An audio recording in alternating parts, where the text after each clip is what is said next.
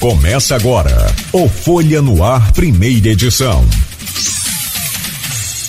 Sexta-feira, 19 de maio de 2023. Começa agora pela Folha FM 98,3, emissora do grupo Folha da Manhã de Comunicação.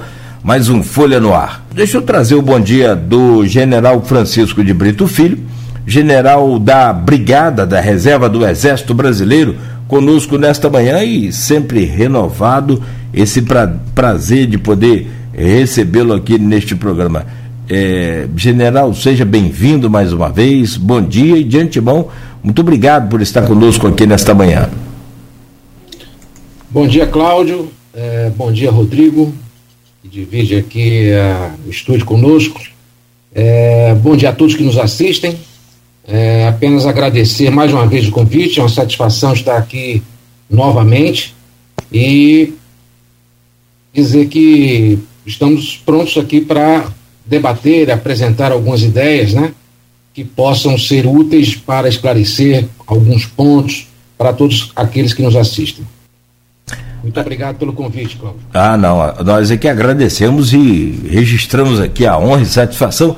Acho que essa é a terceira entrevista já. Tem entrevista, esse terceiro bate-papo aqui que a gente é, traz para discutir ideias, debater e de um ponto de vista de assim, que eu acho extraordinário, porque hoje o senhor está na reserva, poderia estar tá aí tranquilo, aproveitando, descansando, dormindo, no caso, hoje até mais tarde, com esse friozinho, mas o senhor, é, eu acho que tem essa coisa assim, já de. de, de não é de, só de, de, de treinamento de exército, não, mas de nascença, que é de servir as pessoas e eu acho que a informação é uma forma de clarear muito essa escuridão que a gente tem vivido aí nos últimos anos. Então, a honra é toda nossa. Deixa eu trazer o bom dia do Rodrigo, o Rodrigo Gonçalves nesta manhã conosco na bancada. Rodrigo, bom dia, seja bem-vindo né, e muito obrigado aí pela presença.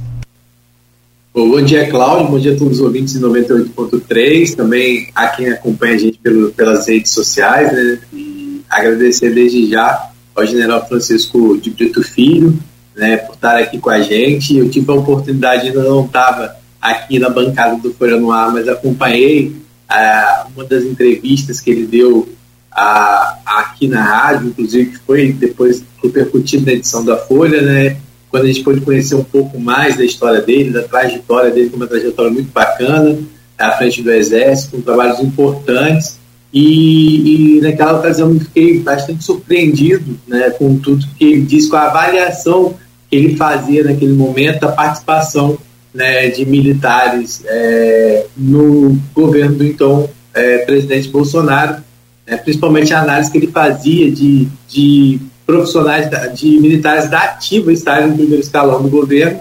Muita coisa que ele colocou naquele momento depois acabou se confirmando, né, de posturas, de posições, de visões, então a gente é, agradece, né, por estar nos proporcionando pela experiência que ele tem à frente do, do militarismo e a paixão que ele tem também, porque né, eu lembro que ele falava muito da gratidão que ele tinha por, né, é, pela vida que ele construiu no Exército. Então, assim, para a gente é um prazer receber ele aqui, né, e eu tenho certeza que o nosso bate-papo vai ser muito bacana.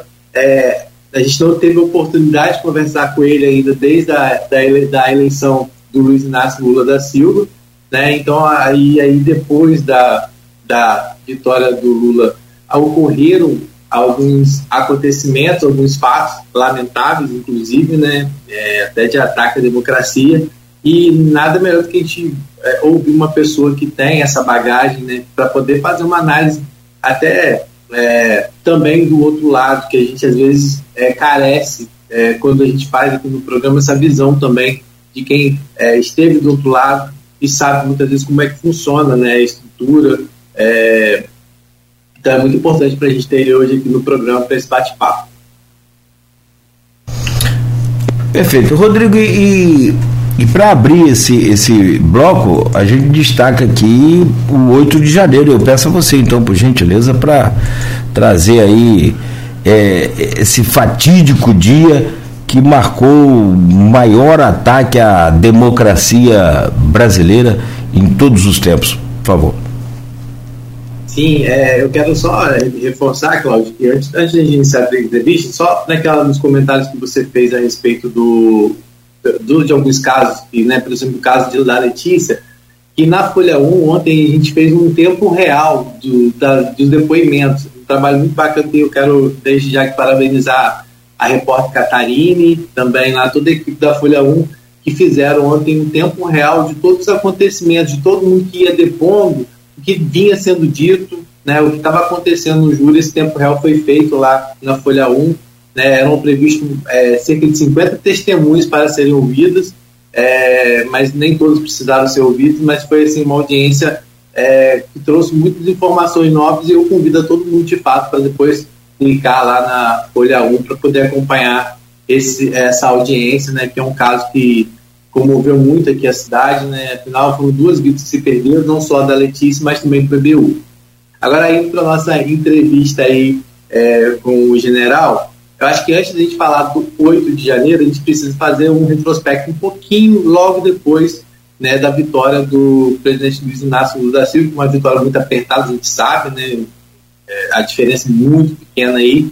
É, mas do, do momento em que aconteceu a, que os acampamentos foram montados na frente dos quartéis né, de todo o Brasil, né, das Forças Armadas de forma geral, não só do Exército, mas principalmente do Exército, e quando foram montados esses quartéis, é, esses QGs, né, esses, é, em frente aos quartéis, né, esses acampamentos, se naquele momento é, era necessário, até por parte das Forças Armadas, uma postura mais enérgica em relação a isso, justamente para não deixar parecer que o Exército era conivente com a tentativa de golpe.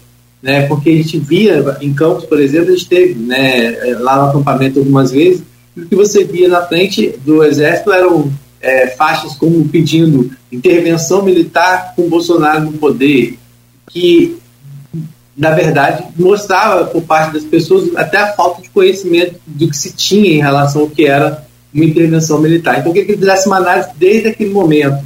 Né? E aí, esse momento também reflete um pouco antes, né? que durante o governo Bolsonaro muito se falava dessa intervenção e muitas vezes faltou uma postura até mais enérgica, ao meu ver, do Exército em dizer que, né, que não era dessa forma que, que as coisas seriam conduzidas, né? Não, que não era. É, quando se falava ah, que, a, que só vai aceitar volta impressa, senão o exército vai agir, algumas coisas nesse sentido que aconteceram durante até o período eleitoral e depois do período eleitoral, se não faltou por parte do exército ou por algum representante do exército uma postura mais enérgica de, de falar, né? Não, nós somos, é, nós não temos participação nisso, né? É, de que forma ele avalia isso?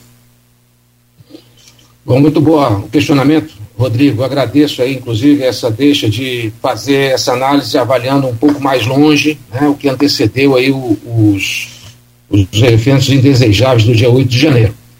É, embora seja a minha terceira participação aqui, como o Cláudio falou, alguns já devem me conhecer, mas eu gosto, faço questão de reiterar que eu compareço aqui a entrevista na condição de um militar da reserva. Né?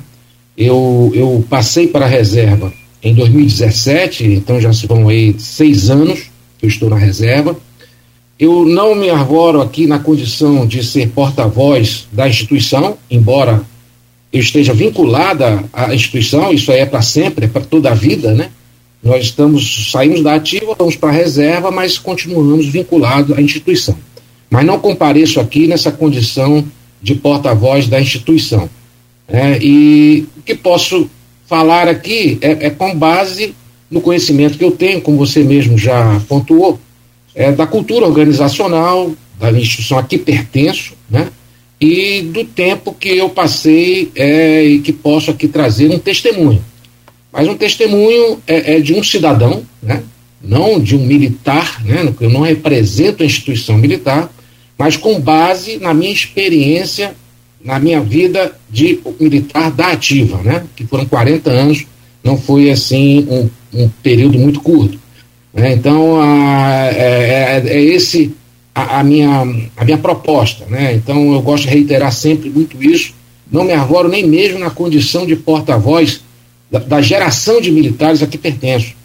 porque sabemos que, é, é, é, embora se possa ter uma imagem do Exército como uma instituição é muito, vamos dizer assim, é, é, está me faltando a palavra, mas é muito, vamos dizer assim, né? Com um pensamento único, né? É, uhum. ela não é assim, ela é uma instituição feita de, de, de seres humanos, de cidadãos que têm as suas convicções pessoais, as suas é, é, é, interpretações, suas leituras da, da, política e os seus posicionamentos pessoais. Então, aqui é, eu também não me arvoro para é, falar em nome de toda a geração que eu pertenço. Eu, eu conheço algumas lideranças que estão hoje no alto comando, até porque eles pertenceram à minha turma, pertencem à minha turma de formação. Nós temos quatro generais no alto comando que, que se formaram comigo. Nós convivemos no mínimo quatro anos na Academia Militar das Agulhas Negras. E as turmas da frente de trás também conviveram comigo aquele período. Então, eu consigo é, fazer uma leitura do pensamento que, que a instituição, com que a instituição nos forjou. Né? Então, eu sou produto também dessa mesma instituição que formou as atuais lideranças do alto comando. Mas não sou, de maneira alguma, porta-voz dessas, desses personagens. Mas de alguma maneira. É bom gente ressaltar também, né, que é, para quem está também chegando não tem a oportunidade, é, os, que o senhor também né, já ocupou cargos muito importantes, é, é, é, missões muito importantes, né? É, e por isso também o senhor teve contato com alto escalão por muitas vezes, né? Tanto é, no governo Lula, né, como também no governo Bolsonaro de forma mais rápida, né? Então, porque é bom a gente dizer que né, o senhor comandou, por exemplo, o contingente brasileiro nas forças de paz da ONU no, da ONU no Haiti. Isso não é para qualquer militar, né? Isso é uma responsabilidade muito grande, né? Então, assim, o senhor também fez parte da força de pacificação do Complexo da Maré. Então, assim, é só para reforçar, né, que o, o senhor, né, a importância que o senhor tem também para a nação, porque né? Não é qualquer pessoa que é colocado com essa missão de ir ao Haiti representando é, o, o, país né, com essa missão e depois também pela força de pacificação do Complexo da Maré, que a gente sabe o quanto foi importante e quanto marcou a história não só do Rio de Janeiro, mas do Brasil. Né? Então, assim, só para reforçar isso também aqui. Obrigado, Rodrigo. Eu acrescentaria também uma passagem que eu tive pelo Escola de Comando do Estado Maior, que é a escola de mais alto nível da, da, da instituição, e, e, é lá onde são formados os futuros generais, os futuros comandantes. Então, eu, além, além, de ter feito o curso, eu fui instrutor lá. Então, isso me dá um conhecimento um pouco mais ampliado é, pela experiência essa de instrutor, né, na Escola de Comando Estado Maior, do que seria a cultura organizacional e o que seria o pensamento dominante, né? Mas eu volto a dizer, não, nunca jamais, nunca será uniforme, nunca será único um pensamento dominante e em que se busca, como toda instituição, uma unidade de pensamento em cima de alguns pontos centrais, alguns pontos, alguns conceitos básicos, essa unidade de pensamento tem que existir, porque baseia-se nos valores, no espírito militar, em toda uma, uma, uma pontos essenciais é, que, que, que, vamos dizer, acabam por definir a instituição. Mas vamos de agora abordar a, a, a, o questionamento, a provocação aí que, que foi feita em relação à questão dos acampamentos que foram montados é, logo após a eleição, não é, Rodrigo? Então, o que eu posso dizer é, é talvez até propor uma visão um pouco mais ampla, um pouco mais até longa no, no, nesse período, né? Vamos abordar aí todo o que foi o papel ou o que, o que foi a postura, qual foi a atitude da instituição Exército durante todo o governo Bolsonaro. É porque desde que ele assumiu, né? Houve aí uma série de especulações, uma série de apreensões né? por parte da sociedade no qual seria a, a atitude da instituição. E, e, nós passamos por esse período, que não foi curto, foram quatro anos, né? em que tivemos sim algumas situações, alguns pontos em que, por vezes, a instituição é, é, se manifestava, que foram muito poucas as, as situações, e aí eu já, já, já antecipo é, é, é, essa questão da estratégia do silêncio que foi adotado pela instituição e até mesmo um exercício aí de, de tese contrafactual, nós podemos imaginar é, é o, o, como teria sido né, a, a, a, convivência das, da instituição Forças Armadas, ou Exército em particular, eu conheço mais, em relação ao governo, se a cada provocação do presidente Jair Bolsonaro, a instituição viesse a público para é, rebater ou para reafirmar. Teria sido um, um, crises atrás de crises. Então acredito que a opção pela estratégia da silêncio tenha se baseado justamente nisso, que às vezes o silêncio quer dizer muita coisa. Né? Mas é lógico que eu também fui, algumas, algumas vezes, fui crítico dessa postura, porque eu acho que alguns momentos mais críticos mereceria uma, uma, uma intervenção, eu digo intervenção no sentido de manifestação né, pública, no sentido de esclarecer e de, com o objetivo justamente de diminuir essa apreensão que estava sendo alimentada na sociedade, né? no sentido de possível ruptura institucional, com a participação das Forças Armadas ou intervenção, aquela coisa anacrônica que, que foi o, o, o pregado aí pelo governo Bolsonaro no que diz respeito a, a, a, a apresentar as Forças Armadas como se uma ameaça às outras instituições democráticas que estavam garantidas aí pela Constituição e pelo Estado Democrático de Direito. Bom, então, é, é, se nós analisarmos todo esse período do governo Bolsonaro, nós, nós vamos ver que, de, de, concreto mesmo, né? Porque vamos aqui, eu vou ter direcionar aqui a minha análise para uma análise concreta de fatos concretos, né? O que nós tivemos foram, foi a, a participação de alguns militares da reserva, e no caso peculiar de um oficial general da ativa, que ocuparam cargos importantes no governo Bolsonaro. E, e é, apesar de ter sido um convite de ordem pessoal, né, eu falava sempre isso na, naquele momento, eles é, representam de alguma maneira a instituição. Porque um general da reserva, como eu estou agora aqui nesse momento falando, todos é, não me ouvem, né, mas não na condição principal de, de cidadão comum, mas como um ex-integrante um ex da ativa de um militar que está na reserva, trazendo aqui é, é, a opinião de um dos seus representantes, né? no caso da, da, da, do Exército. E ali é, aquilo causou uma, uma grande confusão, porque aqueles militares, pela magnitude do cargo que ocupavam, né, de grande exposição pública, eles acabavam é, é, sendo ouvidos como representantes institucionais, o que de fato não eram. Eles eram pessoas físicas, cidadãos, que foram convidados pelo presidente para ocupar um governo. Exceção feita ao caso do general Pazuello, que foi exaustivamente criticado, debatido, né? e que até mesmo agora já estão sendo adotadas as medidas necessárias para que isso não, não volte a ocorrer. Mas, mesmo na, na situação do general Pazuello, o convite foi de ordem pessoal. Ou seja, quando eu falo de ordem pessoal, significa o presidente não se dirigiu ao comandante do exército para dizer assim, eu quero um general ou alguém militar para assumir o Ministério da Saúde. Não. Ele se dirigiu diretamente ao general Pazuello, fez de convite, ele aceitou, a legislação permitia e ele ocupou o cargo.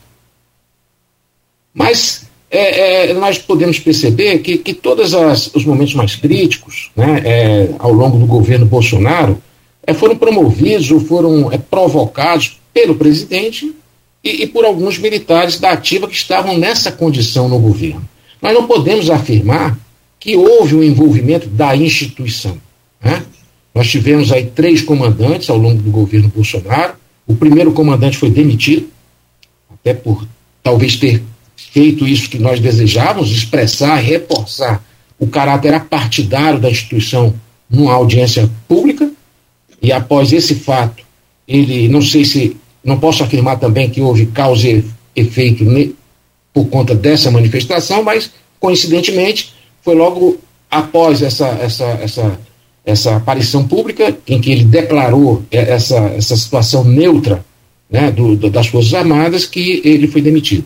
Assumiu um segundo comandante que é, teve que enfrentar a situação crítica do general Pazuello, né, que após ter deixado o cargo de ministro, compareceu a um evento promovido pela presidência com caráter político. E caiu no colo dele a decisão de punir ou não o general Pazuello. E o fato é que ele, ele teve que enfrentar essa situação e tomou uma decisão, não cabe a mim criticar, mas a decisão de tornar sigiloso né, a solução daquele, da decisão que ele tomou em relação àquele caso. Esse foi um ponto muito crítico. Eu, na condição de militar, avalio como sendo talvez um dos mais críticos, porque aquilo, a partir dali, se não tivesse tomado uma ação enérgica, é, aquilo poderia realmente ter um efeito é, é, contagiante muito forte e, de repente, nós passarmos a presenciar militares da ativa é, se pronunciando politicamente de forma aberta, uma vez que havia a, a, já o precedente do caso do general Pazuello. É, muito bem, ainda após esse comandante, que virou ministro da Defesa, que ao aceitar o cargo mostrava uma certa simpatia né, com, com, com o governo, porque quem não sintoniza com o governo não aceitar, aceita um, um convite dessa, dessa natureza para compor o governo na condição de ministro, adotou ali uma atitude é, é, muito clara e que também foi muito debatido né, na, na, na, mídia em relação às eleições, principalmente na questão das urnas eletrônicas, né, e após é, é, é, é e deixou no comando, ao assumir o Ministério da Defesa, o terceiro comandante do Exército, que adotou uma postura perfil baixo, é, é, sem muita é, é, é, envolvimento também na questão política. Então, se analisarmos esse período como um todo, nós podemos ver que não houve assim uma participação efetiva da instituição é, com o governo do presidente Bolsonaro. Houve provocações, houve tentativas de arrastar as Forças Armadas para o debate político, mas isso aí foi de uma maneira muito, muito, muito inteligente, eu acho, sábia, né? É, foi é, rejeitado pelas Forças Armadas como instituição. Então, é, ao chegar ao fim do mandato, a proximidade das eleições, nós tivemos aí a, a, vitória do candidato de oposição ao governo, né, que conquistava aí o seu terceiro mandato, e com quem as Forças Armadas já tinham, é, vamos dizer assim, tratado em dois mandatos anteriores. Eu mesmo, durante o segundo mandato do presidente Lula, é, participei do Gabinete de Segurança Institucional, do GSI, né? Na, eu era coronel na época e na condição de coordenador ali de viagens, envolvendo aí coordenação de segurança, etc.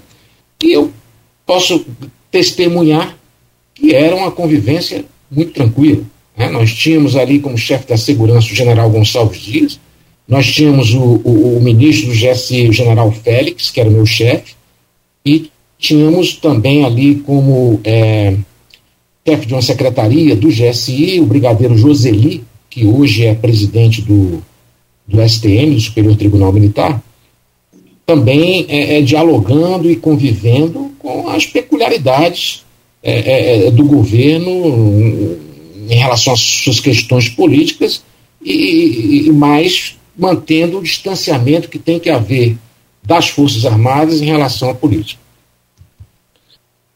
Nós é, sabemos que a instituição Forças Armadas, agora estou encaminhando já para o 8 de janeiro, espero não estar me alongando muito. Não, não, tá tranquilo. Então, é, na, na, no momento da eleição, o que nós percebemos?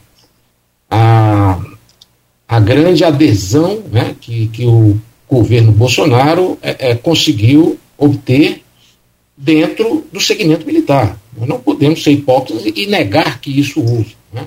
De uma maneira ideológica ou, ou de outra, né, é, materialmente falando, no sentido do número de cargos que foram oferecidos para, para militares e parentes e familiares de militares também. Então, sem dúvida alguma, nós é, conseguimos identificar que dentro do segmento militar havia muito partidários é, é, do governo Bolsonaro e que queriam a sua reeleição. General, mas é, é só para a gente poder entender, houve parte do governo do Bolsonaro, é, claro, acho que uma coisa que o governo trouxe, que acho que foi importante, é a questão dessa visibilidade também as Forças Armadas, fazer com que a população também entenda o papel, muitas vezes, da Força Armada, por mais que algumas vezes tenha se confundido. Mas isso trouxe, sim, a visibilidade e importância do Exército, mas também isso trouxe ao militar ganhos, vamos dizer assim, é, estruturais, uma melhor estrutura dentro da corporação, mais investimentos, é, mais recursos. Foi um governo que investiu mais na, nas Forças Armadas e por isso justifica-se tanto, ou previu pelo menos é, benefícios que a, a mais aos, aos, militares que justificasse também é, é, essa, esse envolvimento? É, nessa, nesse aspecto aí, Rodrigo, eu inclusive li há pouco tempo uma pesquisa, não até mesmo por pesquisadores é, de outros países que fizeram aí uma avaliação da evolução do orçamento de defesa nos países sul-americanos. E, e para minha surpresa, inclusive, é, foi dito que não houve acréscimo algum no orçamento de defesa durante o governo Bolsonaro. Né? É, em termos de salários, de vencimentos, eu, o que eu posso afirmar é que houve aí uma reestruturação da carreira, né? é, em termos de distribuição de percentuais referentes às escolas os aperfeiçoamentos que o, o, o, o, militar tem ao longo da carreira. Houve ali algum reajuste, algum acréscimo, é, principalmente nas, nas, nas, mais altas patentes. Né? Mas em termos de orçamento de defesa, não houve nada. Né? Embora isso seja questionável, Rodrigo. Por quê? Porque eu vivenciei isso, inclusive, na minha experiência da Maré. A Maré foi um caso de garantia da lei e da ordem. Né? em que, é, quando as Forças Armadas são empregadas nessa condição, ela tem que receber um recurso orçamentário suplementar. Ele, ele não recebe anualmente orçamento e recursos para emprego em, em situações excepcionais, como é o caso da GLO quando somos empregados na segurança pública, na ordem pública. No governo Bolsonaro, não houve esse tipo de emprego. Mas, em compensação, houve um emprego maciço de Forças Armadas na Amazônia, para questões dos crimes ambientais, a questão lá da, da mineração. E, e, isso, é, nesses momentos de emprego, nós recebemos um, um, um, um montante de recursos bastante considerável. Né? E, e, dentro do orçamento, é, ele é extra-orçamentário. Esse orçamento chega, esses recursos chegam por destaques de outros ministérios. Né? E não são computados no orçamento de defesa. Mas são orçamentos, são, são recursos vultosos, que de certa forma contribuem para, não diria investimento, mas para é, é, conseguir melhorar as estruturas e, e, e equipamentos militares e, e, e, outros aspectos, até mesmo investimento. Eu me lembro que também na minha participação lá na Operação Pipa, que é uma distribuição de água emergencial lá no Nordeste, nós recebemos do governo Dilma uma quantidade considerável de viaturas que, em princípio, seriam para reforçar esse emprego das Forças Armadas na distribuição da água, mas que tenha aí uma utilidade dual, eu diria, né? Ora, se serve para pipa, serve também para a, a nosso emprego militar. Então, é, existem essas, essas situações em que esse orçamento de defesa ele é ampliado, aumentado, sem necessariamente ser contabilizado como orçamento de defesa, porque, na verdade, ele se trata de, de repasse de recursos dos ministérios. Né? Mas, indo direto à sua colocação, é, é não houve assim, uma contrapartida de, de ordem material né? É, é, para a instituição. Né? Isso aí está colocado é, é uma forma muito objetiva, clara e concreta. O orçamento não houve esse acréscimo direto no, no orçamento da defesa. Agora, o... Foi um envolvimento mais ideológico mesmo, então, né? Sim, se a gente pode avaliar muito pouco. É exatamente esse ponto que eu queria tocar, Rodrigo. A, a instituição Forças Armadas, é, ela é uma instituição conservadora. Né? Eu, é, então, assim, há uma certa sintonia né, em, em relação aos valores que foram defendidos no governo Bolsonaro e seus partidários. Embora na prática eu perceba que isso aí tem muita, muita falácia, né? Havia um discurso do governo em cima de conservadorismo, mas que na prática não se, não se configurava Né? Mas, de qualquer maneira, isso, isso, isso serve né, como um ponto de identificação. Né? Então, a, a, a, mentalidade conservadora da instituição, que, e quando eu falo conservador, não é que ele seja contrário às mudanças, né, porque o conservador não é contrário às mudanças, porque isso aí seria ser contra a natureza das instituições, a natureza do ser humano. Ela apenas prega uma mudança muito lenta né, e, e muito é, é, amadurecida. Né? Diferentemente do revolucionário que quer uma mudança do dia para a noite. Então, é essa a mentalidade conservadora da instituição. Ela não reage às mudanças, mas quer que aquelas mudanças ocorram de uma maneira muito segura, né? muito segura e muito é, é, resol bem resolvida né? na questão da, da cultura organizacional. Tanto é que isso aí é, a gente pode exemplificar. Nós sabemos que das Forças Armadas, inclusive, a mais conservadora é o Exército. Foi a última a admitir o segmento feminino, né? E a última a admitir a presença de mulheres na, na Academia Militar das Agulhas Negras, nas escolas de formação. Então, isso aí já demonstra o caráter conservador da, da, da, da instituição. Então, esses valores é, é, de família também é uma coisa muito cultuada dentro da instituição. Por quê? Porque nós somos submetidos a uma profissão que, que nos exige mudanças muito frequentes, né? E, e, e, não sei se passaram já por essa experiência, mas quando se muda de sede, né, nós temos toda um, uma, uma, necessidade no novo local de se estabelecer, né? Desde a procura de quem vai ser o mecânico do teu carro, de onde você vai lavar roupa, até mesmo é, do colégio dos seus filhos. Então, isso aí, a, a militar normalmente se apoia nos próprios militares, que já passaram e sentem na pele essa dificuldade, e aqueles que estão lá nos acolhem. E, e, então, essa ideia de família, família militar, é, e certamente de alguns valores, né, que são é, é, a essência da nossa instituição, se confundem com o pensamento conservador. E tem um apelo muito forte.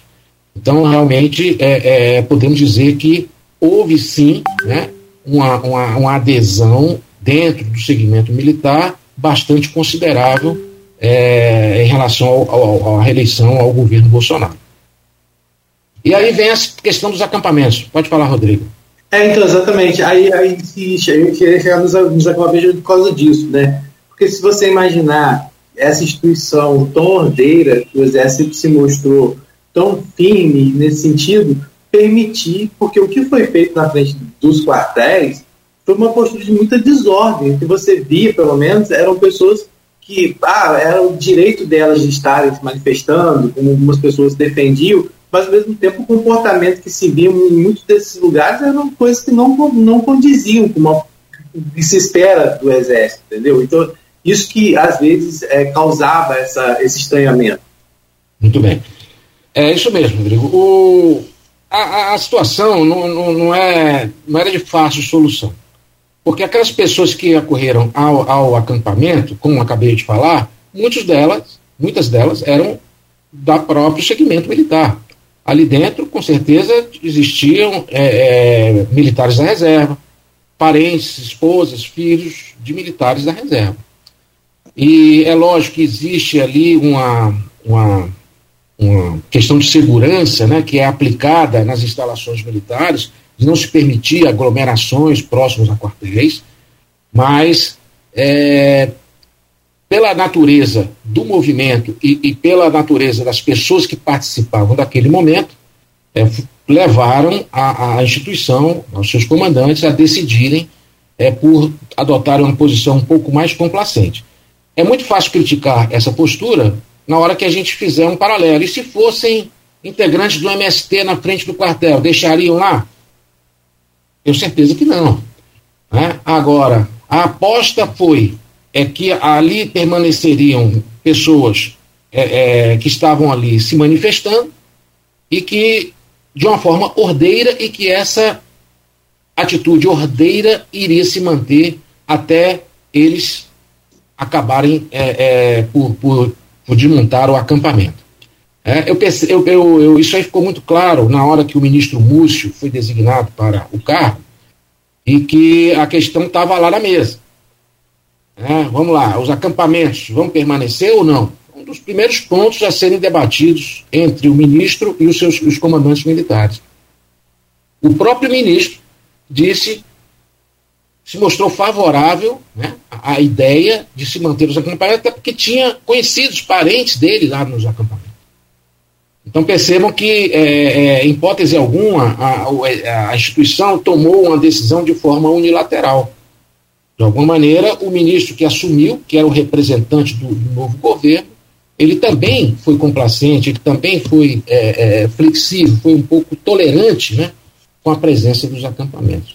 Agora, avaliar se a decisão foi a mais acertada ou não, é, eu estaria entrando num, numa área criticando né, a decisão de um comandante é, da época, né, que está na reserva, mas naquele momento em que ele tomou a decisão de manter os acampamentos, ele era o comandante e é o meu comandante. Né, acho que não seria ético eu, eu fazer uma crítica desaprovando ou, ou aprovando a decisão, mas deu no que deu. Ele perdeu o cargo e, e aqueles acampamentos acabaram sendo a mola propulsora para ah, os eventos do 8 de janeiro. Né? Agora, sobre a atitude, quando eu estou usando o termo complacente, tolerante, e não de conivência, porque o conivente é, é, existe aí já um alinhamento de intenções, é, de forma concreta, é, é, atitude das Forças Armadas durante todo o governo pode ser interpretada como uma atitude conivente, porque o silêncio quer dizer muita coisa. Né? Pode dizer concordância, pode dizer discordância, mas é uma, uma área que também é muito subjetiva. Né? É, foi uma, uma decisão que eu já até aqui coloquei o que poderia ter, ter é, fortalecido né, o acerto da decisão, que era as constantes provocações do governo em relação ao envolvimento das Forças Armadas na política. Se a cada provocação fosse ser dada uma resposta, acho que a gente chegaria num nível é, é, muito indesejável né, de convivência institucional. E essa convivência, ela tem que ser preservada. Eu me lembro, Rodrigo, só para acrescentar mais um fato, essa questão aí da, da própria apreensão da sociedade em relação ao, ao que pode acontecer, ela é, ela é completamente legítima. Né? A instituição tem uma história, tem um passado de envolvimento político, desde a independência. E é lógico que a, a sociedade olha para essa instituição com, com, com essa característica, com, com esse traço. Né? E, e na hora que assume-se um governo novo, e aí eu vou voltar lá atrás, por exemplo, na, na, na, na eleição do governo Lula, né? Eu estava na ocasião fazendo um curso, inclusive, fora do país, e, e lá na França, e, e, lá mesmo eu fui convocado a fazer uma, uma apresentação, porque eles suspeitavam de lá que o presidente Lula não ia tomar posse, né? porque é, era realmente uma grande novidade no, cenário político. Né? É, a, a, vitória do, do, do, Partido dos Trabalhadores, a, a, liderança do presidente Lula, que vinha aí de, um, de, de, de momentos de muito conflito né? É, é, é com, com as instituições militares. E eu, de lá, dei o meu testemunho, que nós estamos vivendo ali um período democrático, né, plenamente democrático, né, e do afastamento da despolitização das Forças Armadas, que eu diria, e reforço, e, e sempre defendi, é um processo que começou em plena revolução, melhor, pleno governo militar, governos militares de 64, movimento de 64, promovidos pelo, pelo, pelo presidente Castelo Branco, foi o primeiro presidente militar. Ele, ele, ele visualizou essa situação a que tinham chegado como sendo um momento de tomar lições aprendidas e promover a despolitização das Forças Armadas, porque ele achava que, já naquele, naquela época, achava que a participação de militares na política não era uma coisa mais aceitável. Né?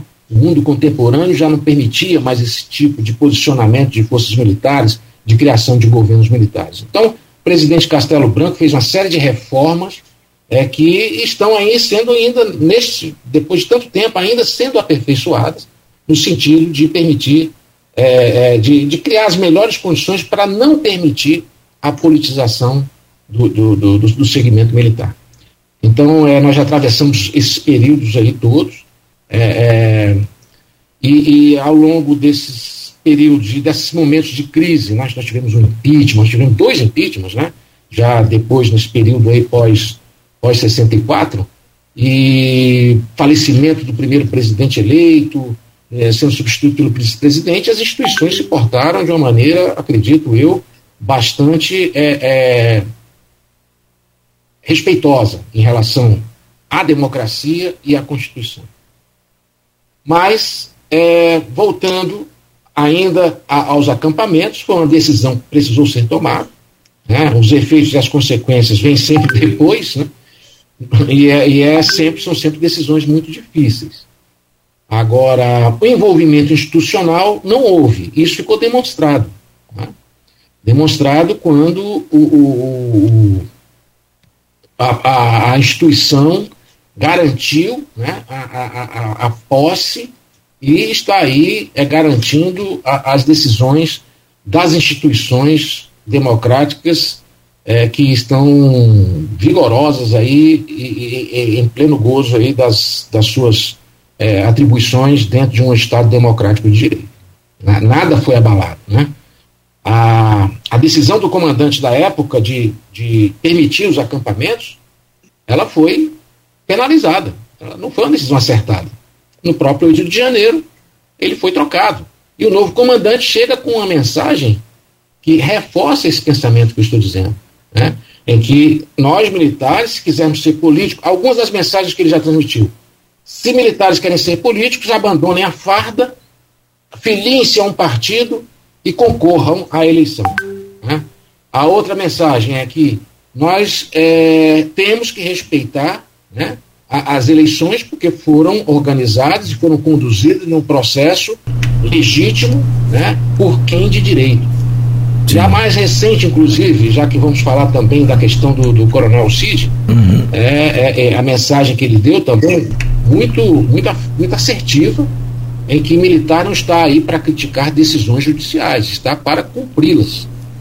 Então, é, eu, eu creio que, apesar dos desgastes que a instituição sofreu, apesar da apreensão que o silêncio né, é, das Forças Armadas provocou na sociedade, nós é, é, conseguimos decidir por uma, uma, um caminho de mais acertos do que de erros, eu diria. Esse é, o, esse é o novo. Ah. Um ah, sim. Esse é o novo comandante do Exército que o senhor está se referindo, é o Tomás Miguel Ribeiro Paiva. Exatamente. Rodrigo. General Tomás. Isso. Tomás. Isso. Rodrigo.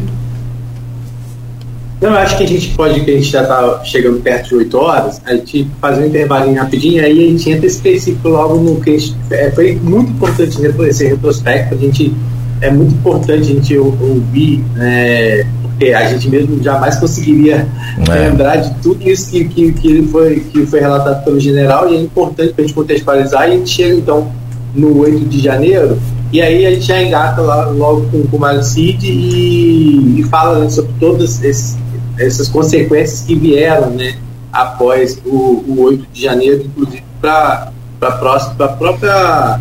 É, para alguns militares, inclusive, que estão tendo terror, o Exército abriu sindicância para apurar também o movimento né, de, de, de, dos militares no 8 de janeiro. Então a gente faz esse intervalo e acho que a gente volta falando específico sobre esses dois casos que foram os que tiveram mais repercussão até o momento, né, depois do, do 8 de janeiro.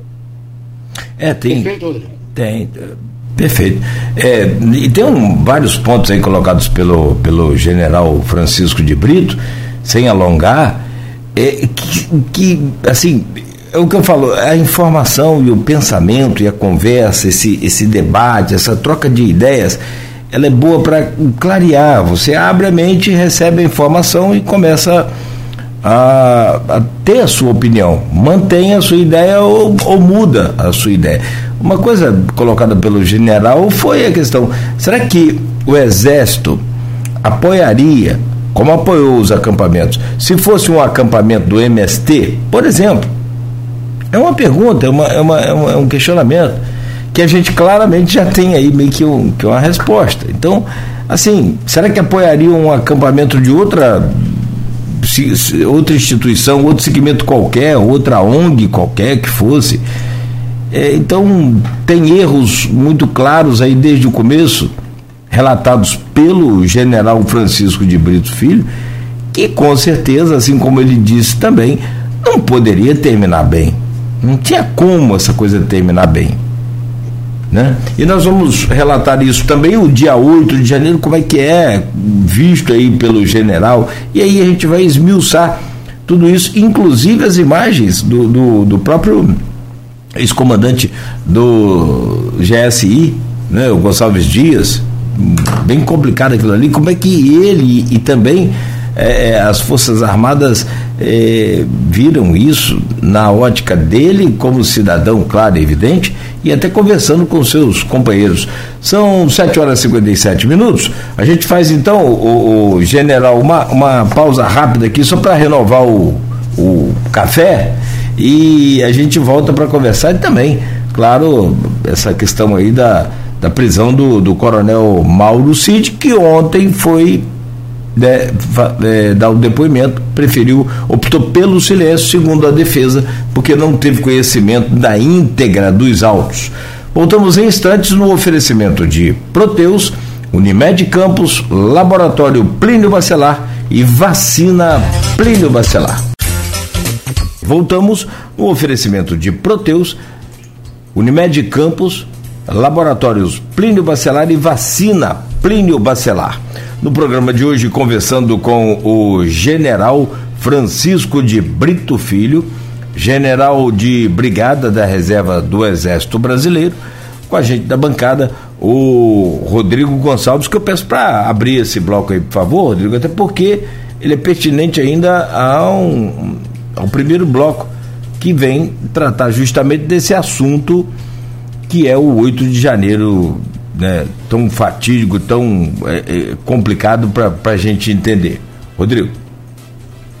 Não, eu queria que o general falasse quando ele viu é, tudo aquilo acontecendo, desde a da caminhada né, que saiu lá do acampamento até chegar lá à Praça dos Três Poderes, e aí depois tudo que se desencadeou lá, ele, né, como que ele viu aquilo, assim, qual foi a visão que ele teve? Eu acho eu acho que muita gente viu aquilo de forma até incrédula, assim, não acreditava. Eu queria que ele falasse como ele viu aquilo é, e de que forma ele vê as consequências, principalmente, é, como a gente falou hoje, já está sendo a questão do envolvimento de alguns militares, claro, também está sendo investigado, o próprio exército dos sindicatos para apurar isso. Como é que ele assistiu aquilo tudo? De que forma isso chegou para ele e bateu nele?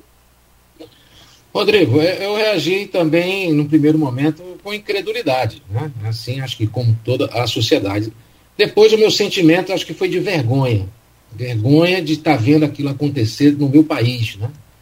É, com um país que alcançou talvez um nível civilizatório que completamente em desacordo com o que estava acontecendo. Isso na minha, na, no meu, na minha forma de pensar, de encarar e de ver o país é, onde eu nasci.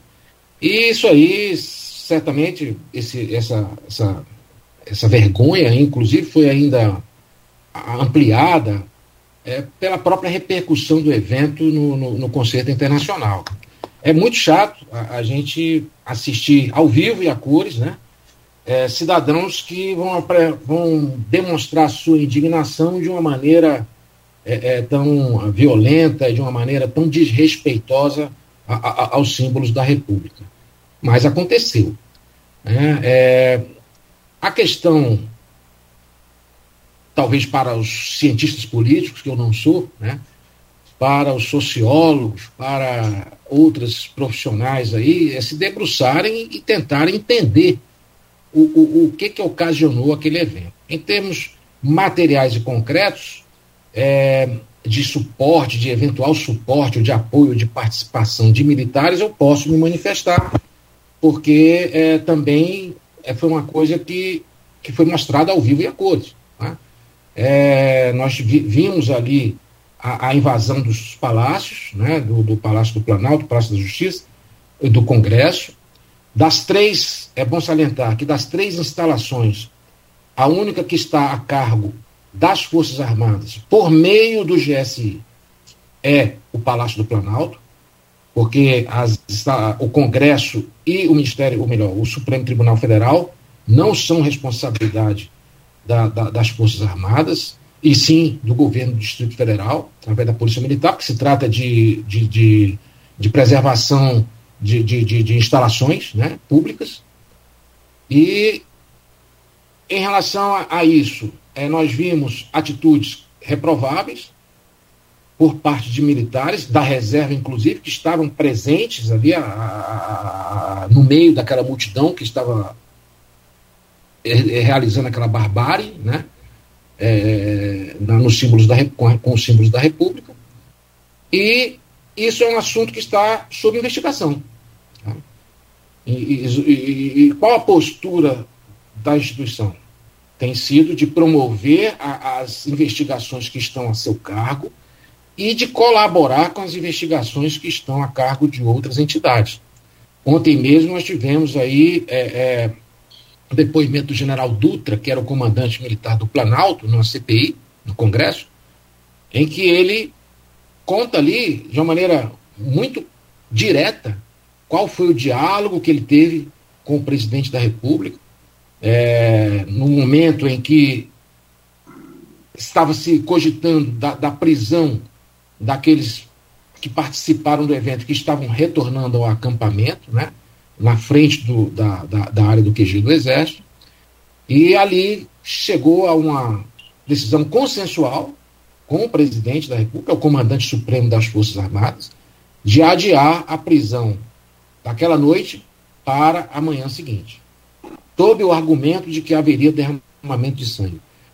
Então, eu não tenho dúvida que é, a, a, o pensamento do comandante do Exército, e isso não falo porque tive alguma o diálogo privilegiado com ele, porque não tive, mas pelas declarações que ele tem feito na mídia, da postura correta, da postura é, é, institucional, no sentido de, primeiro, admitir que houve erro. Né? Porque poderíamos até estar tá vivenciando um cenário de um corporativismo exacerbado, que, que já foi praticado em outros momentos, no sentido de acobertar, de proteger, é, de, de, de, de, evitar que aquele, aquela investigação ocorra, ou porque aquilo vai atingir a imagem da instituição. Não. O comandante está ali, assumiu, está tá, tá, tá diante daquele cenário em que ele tem que tomar as decisões e, e, a interpretação que ele dá do fato é que houve sim irregularidades cometidas por militares, tanto da ativa como da reserva. E, e está investigando. Está investigando e a gente espera que o resultado da investigação venha a, a, a identificar responsabilidades e, e, eventual punição dos responsáveis por esses erros. Né? Então, de uma forma muito direta, é, é, ele, ele passa a mensagem: olha, admitimos que houve envolvimento de militares. Não há um envolvimento institucional. E vamos investigar, apurar os erros e punir. É essa mensagem, eu acho que está perfeitamente alinhada com o que se espera de uma Força Armada, de uma instituição militar dentro do Estado Democrático de Direito. É, e o senhor, como o senhor viu a questão da, assim, do próprio STF é, investigar os militares, eu acho que é uma, uma conduta correta? De que forma o senhor avalia isso? É, eu também não sou é, é, é, estudante de direito, nem formado na área do direito constitucional, mas pelo que eu tenho lido, a conduta é plenamente legal, né, está dentro das atribuições do Supremo, do Supremo Tribunal Federal, é, com as alegações e com os motivos que já foram apresentados publicamente. Né, e eu acredito que todo esse processo investigatório está ocorrendo. Embora haja já algumas críticas, é, em relação à maneira como ele está sendo conduzido, e não a legalidade do fato em si, mas da maneira com que esse fato está sendo conduzido, é, principalmente direcionada para o número de prisões que foi, foi, foram feitas, foi feita, né? É, que, que, que, quando há prisões assim em, em grande número, a gente às vezes traz algum prejuízo para a identificação precisa e a responsabilização individual de cada um, porque ali era um grupo muito grande. Mas acredito que é, com, com, com, com, a, com conhecimento dos representantes que estão ali no Supremo Tribunal Federal e com certeza estão adotando suas medidas, não certamente não é de uma forma monocrática. Acredito que ele tem ouvido é, outros representantes, outros segmentos, outras pessoas, outras lideranças é, que, que estão levando a essas, esse encaminhamento das coisas. Né? O que é. importa, só para fechar, o que importa, Rodrigo, é, é o resultado. Né? O, o, resultado ele não pode passar uma, uma, uma, uma mensagem de impunidade. Nós já estamos fartos disso. Inclusive, é um dos motivos daquela indignação que foi é, é, é, é manifestada de uma forma equivocada, mas muito violenta, é por aqueles que estavam no campo no, no, no, no 8 de janeiro. É uma indignação aquilo ali. Aquilo ali, as pessoas não acordaram e receberam a mensagem divina, vá lá e destruam é, os, os, símbolos do, do, do, da República.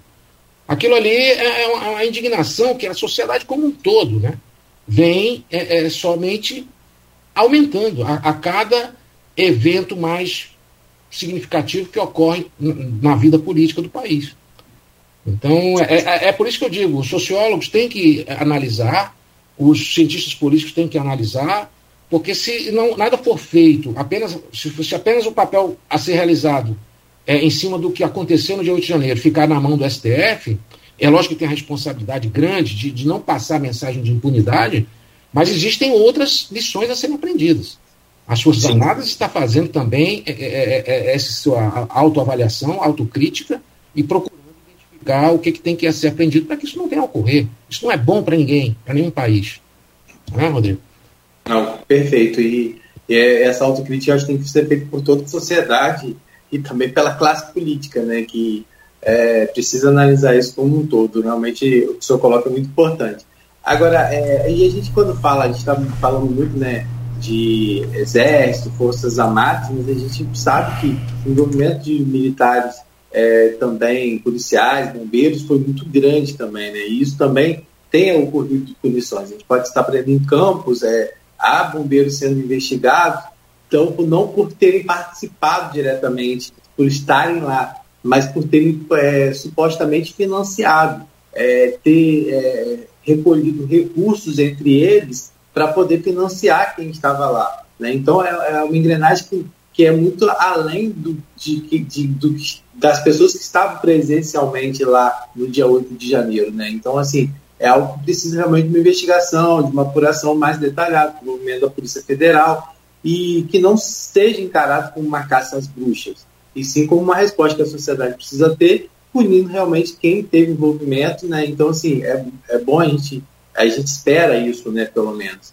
Agora, eu queria que o senhor falasse é, de como o senhor viu, o senhor já citou o Gonçalves Dias, acho que até por ter trabalhado diretamente com ele, né, e, e acabaram surgindo algumas imagens que posteriores a, a, ao que aconteceu, né, onde teria apontado ao Gonçalves Dias e a equipe dele naquele momento uma certa, uma certa facilitação dentro do, do processo de invasão lá né, ao Planalto. E de que forma o senhor viu isso? Né? Porque muitas pessoas falam que aquelas imagens elas foram feitas de forma é, estão editadas, né? não manipuladas, mas editadas, e que a condução dele ali teria sido mais para poder é, tentar é, evitar o pior. Como é que o senhor viu essa, essa questão, inclusive né, a saída dele? Porque ele sempre foi uma pessoa muito né, de confiança do, do, do, do governo PT de forma geral. Não, é, você tem razão. O general Gonçalves Dias era um homem de confiança do presidente Lula. Né? Ele, durante os dois mandatos, ele foi responsável pela sua segurança pessoal e, e essa aproximação é tão grande que permitiu estabelecer, inclusive, relações de ordem pessoal, né? que vai além do, do, do, do institucional. É, a, é, a gente, na minha passagem pelo GSI, a gente percebe isso, porque quem cuida da segurança tem que entrar invadir, uma certa, de alguma forma, a privacidade das outras pessoas e da família como um todo, porque a responsabilidade não é só em cima do presidente, é, é dos seus, dos seus parentes, dos seus, né, é, da, da, da, do seu entorno mais imediato. E para isso é preciso realmente haver esse, envolvimento praticamente de ordem pessoal. Então, quanto a essa questão da confiança, é, e outra, o presidente Lula já manifestou isso é, no primeira decisão em relação ao GSI, que era uma área que ele sabia que teria que fazer um trabalho meticuloso, no sentido de, vamos dizer assim, é, descontaminar né, a, a alguma coisa que tivesse sido plantado ali por, por parte do governo anterior, e escolheu o general Gonçalves Dias, que, que, que não é nem o general é, do último posto, ele não, tem, é, não é de quatro estrelas, é de divisão. Mas o, o cargo admite que um general de divisão assuma o GSI. E, e ali foi uma manifestação muito clara da confiança que ele depositava no general Gonçalves Dias. Sobre a atitude dele, que está sob investigação, e eu sempre é, é, evito tirar conclusões ou, ou, ou, precipitadas ou especular a respeito, é, o que, que, que, se verifica ali, sem abrindo um pouco mais o leque e saindo um pouco da figura do general Gonçalves Dias, é uma coisa que é incontestável. Isso é incontestável. Nós é, presenciamos uma falha, um apagão inaceitável né, nos órgãos responsáveis pelo Palácio do Planalto, que são central, de maneira de, o controle central, o comando central é, é o GSI, e nós temos duas unidades militares do Exército, que é o Batalhão da Guarda Presidencial e o, o Regimento de Cavalaria de Guarda, primeira SCG, que são os Dragões da Independência, que se revezam na segurança das instalações. Porém, é, e, nós visualizamos, inclusive, no evento, a aparição do, do comandante desse batalhão. Né? Um coronel comandante estava lá, presente, com capacete, né? com, com, equipamento militar, é, intervindo diretamente naquela situação. As decisões que foram tomadas por ele, com certeza, foi sob a anuência do, do, do, comandante geral, que, que é o ministro do GSI. É, então, é, há um apagão e existe responsabilidade ali. Né? Não, não, não, não é à toa que uma turma, uma multidão se resolve invadir um palácio do Planalto e invade do jeito que invadiram. Né? E depredam e destroem o patrimônio público. Então há responsabilidades que estão sendo apuradas. A coisa é tão grave e, e a consciência da gravidade por parte do general Gonçalves Dias é tão grande que ele pediu afastamento do cargo. Né? E, e, e vai ser investigado. É, e as investigações internas das Forças Armadas estão em andamento em relação à conduta do comandante. Se ele foi o, o, o, conivente, omisso, se ele foi, facilitou a, a, entrada dos manifestantes, ou se ele permitiu que aquilo tudo acontecesse sem uma, uma resposta um pouco mais enérgica. Né? É muito interessante refletir que esses momentos de crise é, não são momentos fáceis. A, a, os comentários que ocorrem a posteriori dentro de uma salinha, sentado confortavelmente tomando café do ar-condicionado, elas são muito fáceis, mas para quem vivencia o momento, ela, ela não são decisões fáceis. Eu passei por isso na, na maré, né? e, e, sei o que é tomar decisão é, com risco de vida, com risco é, de, de, de, derramamento de sangue. Isso foi muito bem é, é colocado pelo general Dutra ontem. Né? O argumento central é, seria: se nós fizermos a prisão agora, haverá derramamento de sangue. Então, é, é, é, essa é uma condição que muitas vezes é, é, esquecida na hora de se criticar e de se avaliar. Mas é, as decisões em momentos de crise não são fáceis, né? E, e, e são realmente é, pensadas considerando fatores que escapam, né, informações que escapam ao conhecimento mais amplo do público em geral. Então, para poder realmente avaliar e julgar a conduta de cada um, é preciso saber quais os dados que eles dispunham no momento, quais os dados que foram preponderantes, quais os fatores que levaram à decisão. Aí sim eu poderia fazer uma avaliação e esses dados a gente não dispõe. A gente dispõe de imagens. A imagem fala muito, mas não fala tudo. Né? Então é preciso realmente esperar. Agora, que houve erro é indiscutível. Senão, o palácio não teria sido depredado. Então, erro da parte de quem e com qual foi a gravidade do erro? É isso que a investigação é, vai apurar e quem de direito vai julgar e, e, e punir os responsáveis. E aí, numa, numa, aí tem uma análise mais, como o senhor falou, aí a gente está falando exatamente do Palácio do Planalto, mas tem também os outros dois prédios que aí vem a parte da Secretaria de Segurança Pública como um todo de Brasília, que o secretário sequer estava presente lá. Exatamente. Né, e aí resultou em tudo, inclusive também no afastamento né, do, do, do, do governador lá de, do Distrito Federal. Distrito né? Federal é, e a prisão do secretário de Segurança. O, o, o, que é louvável nisso tudo foi a resposta das instituições. Né? Então, se há de tirar alguma coisa de bom nesse desastre, nessa vergonha né, que, que aconteceu é, no dia 8 de janeiro, é que houve uma resposta e que produziu seu efeito. Tardio, mas antes tarde do que nunca. Mas produziu um efeito. Né?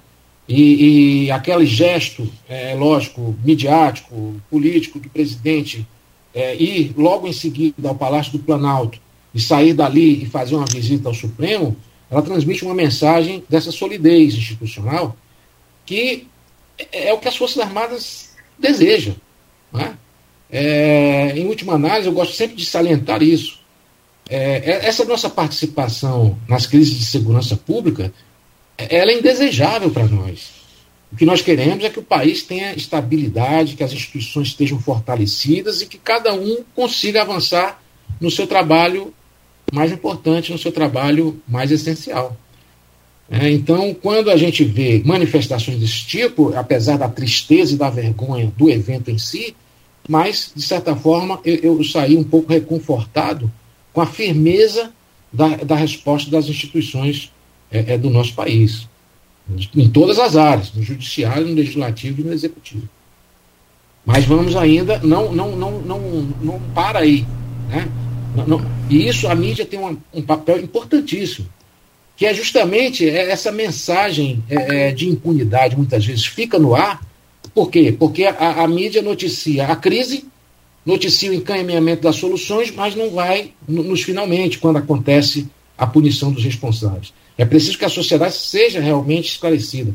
E é por isso que eu faço uma, um comentário é, até um pouco mais contundente no que diz respeito ao sigilo que foi colocado na solução dada ao caso do general Pazuello. Aquilo ali, para mim, não deveria ter acontecido daquela maneira. Por quê? Porque se alguém erra, alguém tem que ser punido.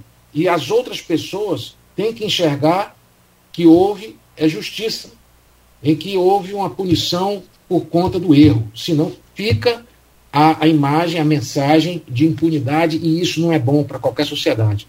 Né? A, a, a, ferir o princípio da justiça social dentro de uma sociedade, dentro de qualquer, qualquer grupo de pessoas, ela é mortal.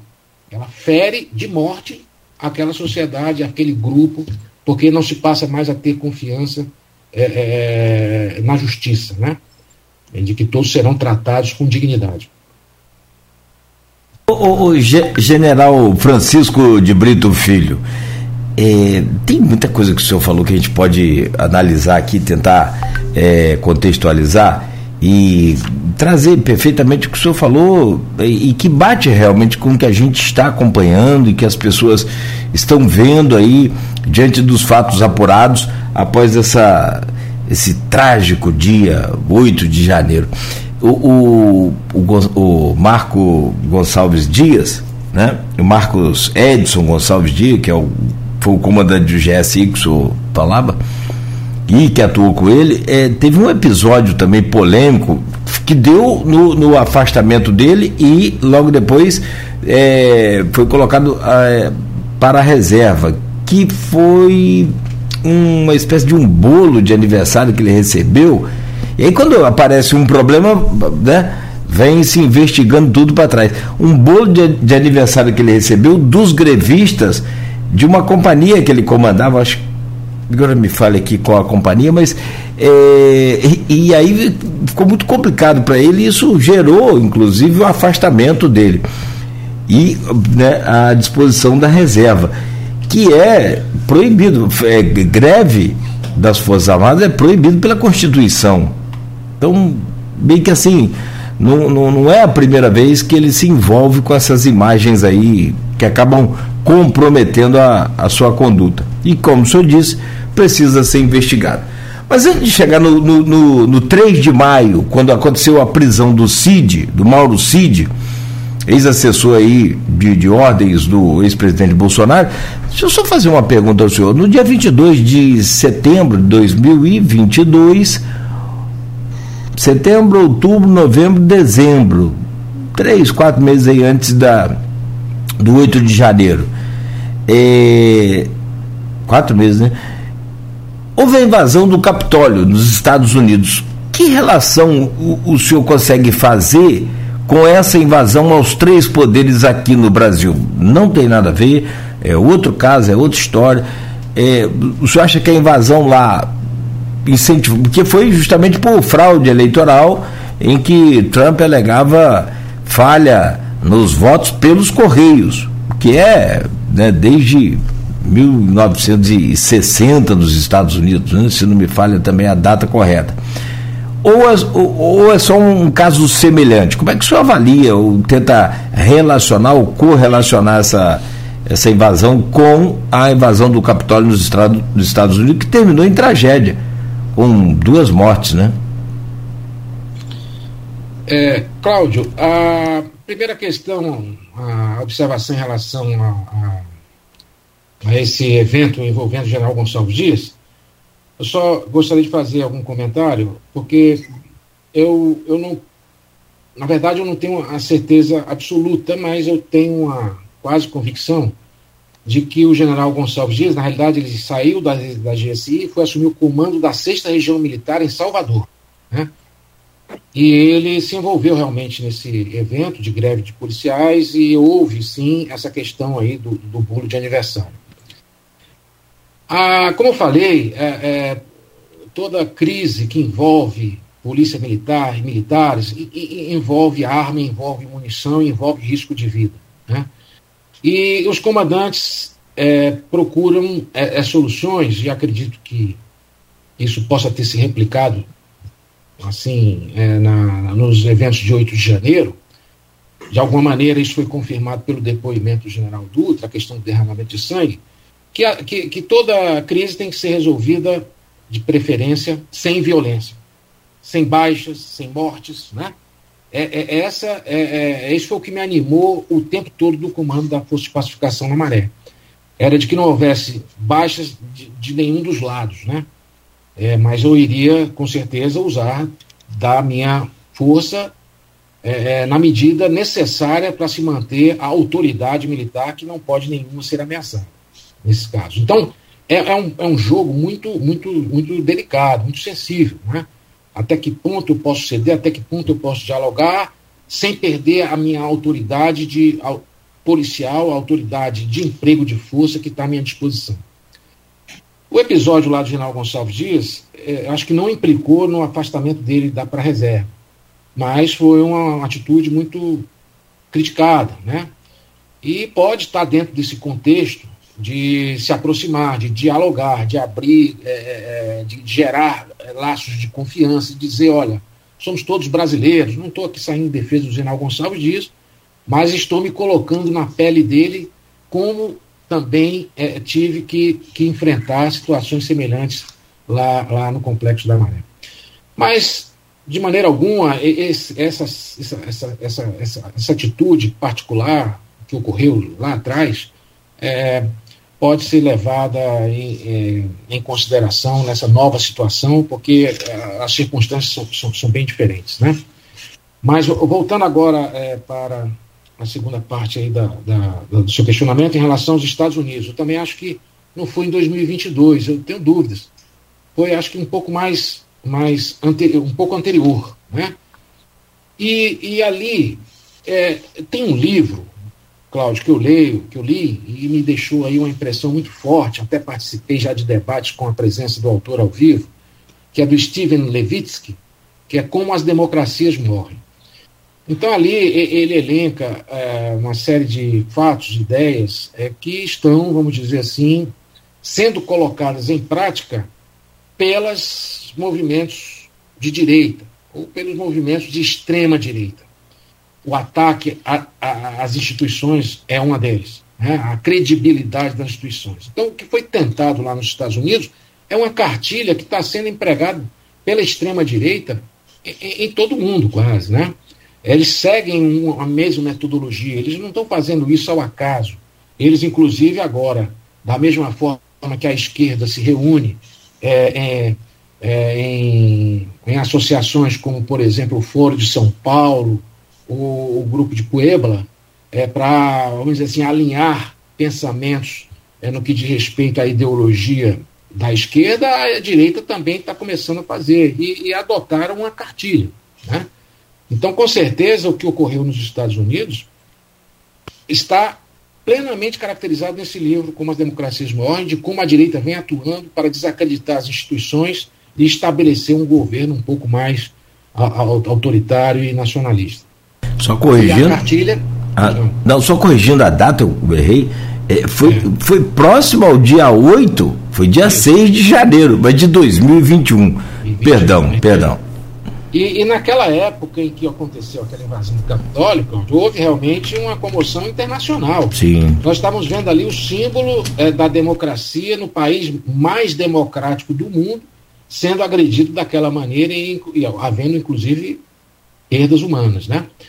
E, e a minha preocupação naquele momento, inclusive, foi essa uma ideia que nós acabamos de discutir aqui. É, essa coisa não pode passar desapercebido, né?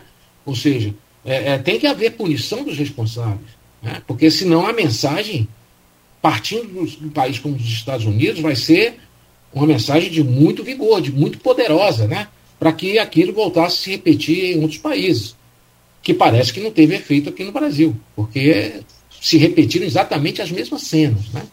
Embora todas as instituições tenham realmente observado esse evento lá nos Estados Unidos e procurado se proteger e procurado evitar que chegasse aquele momento, aquele, aquele cenário, aquele mesmo cenário. É, e, agora, graças a Deus, é, é, o cenário se repetiu, mas não teve é, é mais maiores desdobramentos, por conta das medidas que foram tomadas é, de contenção, de prevenção, baseado justamente naquele, naquele exemplo, mau exemplo, né, que foi dado pela sociedade americana naquele evento da invasão do Capitólio. Mas com certeza tem sim um, um, um alinhamento. É, é, a cartilha da extrema-direita é, é, a desacreditar, é desacreditar, o sistema eleitoral, segue um mesmo é, conjunto de ideias e, e de ações é, que estão sendo realizadas não só pelos Estados Unidos e no Brasil, mas em, em outros lugares onde a extrema-direita está presente. Antes de chegar no dia 3 de maio, último agora, onde houve a prisão do então Tenente Coronel Mauro Cid, ex-ajudante de ordens aí do ex-presidente Bolsonaro, é, só para entender a chegada dele até o, o, o governo, para ser o, o, homem de confiança do Bolsonaro também, é, o, ele tem um, o Bolsonaro tem uma ligação com o pai do, do, do Mauro Cid, que tem o, o nome é, homônimo, né? Mauro César Lorena Cid. Ele foi diretor de, do Departamento de Educação da, da AMAN, não é isso? E, e você viu junto com o Bolsonaro, enfim, foram é, é, contemporâneos da academia. Contemporâneos da AMAN, contemporâneos da academia. E daí. Da mesma turma de formação, inclusive. Exatamente, né? Da mesma, lá no, nos idos de 1970, por aí. 77. Olha aí. Da turma de formação. Né?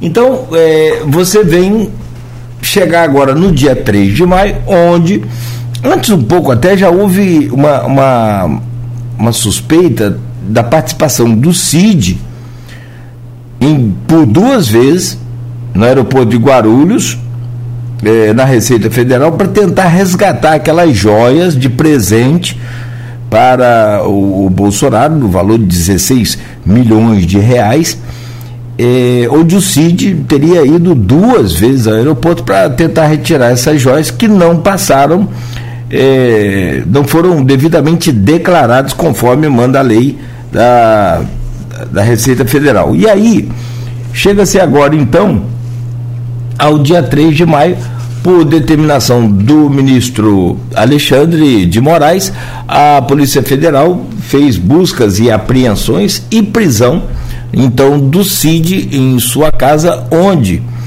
é, ele teria participado, é isso está sob investigação, teria participado na falsificação do cartão de vacinação do presidente é, Bolsonaro, da esposa do presidente e de uma filha do, do presidente, que logo em seguida, então, foi em viagem para os Estados Unidos. Esse caso ganhou um desdobramento muito grande. O CID, que por sinal, o senhor pode até mais detalhadamente confirmar, mas diferentemente de, de outros, ele tem uma carreira brilhante no Exército, né? é aprovado aí sempre em primeiro lugar em, em tudo que se propõe a fazer. E chega-se a esse momento em que ontem, por exemplo, ele foi depor, não, não falou, né, optou, segundo os advogados, por não falar, permanecer em silêncio, até porque os advogados alegaram que não tiveram acesso aos autos como um todo, ou seja, o processo completamente. E ontem também o próprio presidente Bolsonaro disse que espera que ele não tenha errado. É mais um integrante é, é, do Exército Brasileiro envolvido num escândalo ou suspeito de, de estar envolvido numa falsificação de um documento que já gerou desdobramentos até no caso aí do ex-capitão do Exército, Ailton Barros, que declarou, numa das mensagens aí apreendidas lá no, celular, é, de que ele tem profundo conhecimento, sabe quem mandou matar Marielle, esse caso que está há cinco anos sendo investigado aí pela polícia, pelo Ministério Público, enfim. Como é que o senhor avalia esse, esse momento, eu não sei, complicado também para as Forças Armadas? É, não tem dúvida que, por ser um representante, um integrante né, da, da ativa né, do, do Exército, é, as acusações são muito graves, né, elas entram no campo moral, né, de, de ferir princípios e valores, e é, ela tem que ser é, muito bem investigada para que sejam tomadas as medidas, as eventuais medidas corretivas. Né? A, a, o cargo de ajudante de ordens, ele, ele, ele já é uma, é uma tradição. Né? É um cargo de natureza militar. Né? Eu fui ajudante de ordem, inclusive, do ministro Zenildo de Lucena, foi o último ministro do Exército, na época que havia um ministério para cada força. Né? E é lógico que os critérios para a escolha é, fica a cargo do, do, do, do, chefe que vai receber aquele ajudante de ordem, até porque é, é, é, ele com certeza vai ter que se envolver um pouco com a privacidade né, daquele chefe a quem ele serve. Mas, assim, a escolha foi feita em cima do, do Coronel Cid, que tem todos esses predicados realmente, tem uma carreira de destaque dentro da força, né? E poderia dizer que se eu, foi uma escolha bem feita que o presidente fez foi ter escolhido o, o Coronel Cid com base no, no, no, na, na, no histórico, né, na carreira que ele teve dentro das Forças Armadas. Agora, a, a, natureza humana ela é uma coisa muito complexa, né? E nós sabemos que uma coisa também é verdade, que todos nós temos as nossas fraquezas, os momentos de fraqueza. Não estou querendo aqui partir para nenhum pré-julgamento, porque, mais uma vez, estamos naquela condição de algo que está sendo investigado. Né? Mas as acusações e as provas que já foram colocadas em público, elas são muito contundentes e muito graves. Mas é, a instituição adotou, e isso aí é, é, foi até mesmo já comentado aqui durante o programa por mim, e mas gostaria de trazer novamente a, a, a, a, a tona, a, a baila, a, questão da postura institucional de reconhecer, primeiro, que havia sim uma motivação legal para realizar a prisão do Coronel Cid. E até mesmo que foi colocado, e às vezes é mal interpretado é, pela sociedade como um todo, o general Tomás, comandante do Exército, usou o termo prerrogativas. Né? Foram respeitadas todas as prerrogativas. A prerrogativa que um militar da ativa tem, um oficial superior, é de não ser, é de ser preso na presença de algum militar da força. E isso vale para todos os militares, prerrogativa do militar das Forças Armadas. Né? Tanto é que quando há incidentes envolvendo soldados, recrutas, né, na, nas diversas guarnições, nós somos informados e, e comparece lá é, um representante das Forças Armadas para realizar a prisão, até porque o militar da ativa ele é preso dentro da instalação das próprias Forças Armadas e não pode ser preso, encarcerado é, é, como um preso comum. É, isso são as prerrogativas. Mas eu diria que o que o general Tomás quis evidenciar é que foram atendidos todos os protocolos para realizar a prisão, todos os princípios legais foram atendidos e que é, ele se exime de uma, uma atitude, a instituição se exime de ser corporativista diante de uma situação tão grave, no sentido de tentar aqui, é, de uma primeira postura, tentar encobrir ou tentar acobertar. Eu acho que a credibilidade de uma instituição não é apenas, não pode se basear apenas no que ele apresenta, no que ele entrega para a sociedade, mas na maneira com que identifica os seus erros e toma as medidas internas para punir aqueles que erram. Então, o, o, o que nós costumamos conhecer por cooperativismo, que é justamente até por dentro desse sentido meio pejorativo, cooperativismo existe, mas dentro de situações é, é, é, legais, saudáveis, situações é, é, é, que, democráticas, republicanas, no sentido de defender os interesses da sua instituição, interesses legítimos. Né? Agora, quando passa para tentar acobertar erros, aí é que, é, é, como o comparativismo é visto de uma maneira mais é, ampla pela sociedade, pelo público em geral, ela deixa de ser comparativismo, deixa de ser de haver cumplicidade. E isso aí não é desejável. Então, é, acredito que a, a, postura da instituição, como não poderia ser diferente da parte do, do atual comandante, foi, foi a mais correta possível.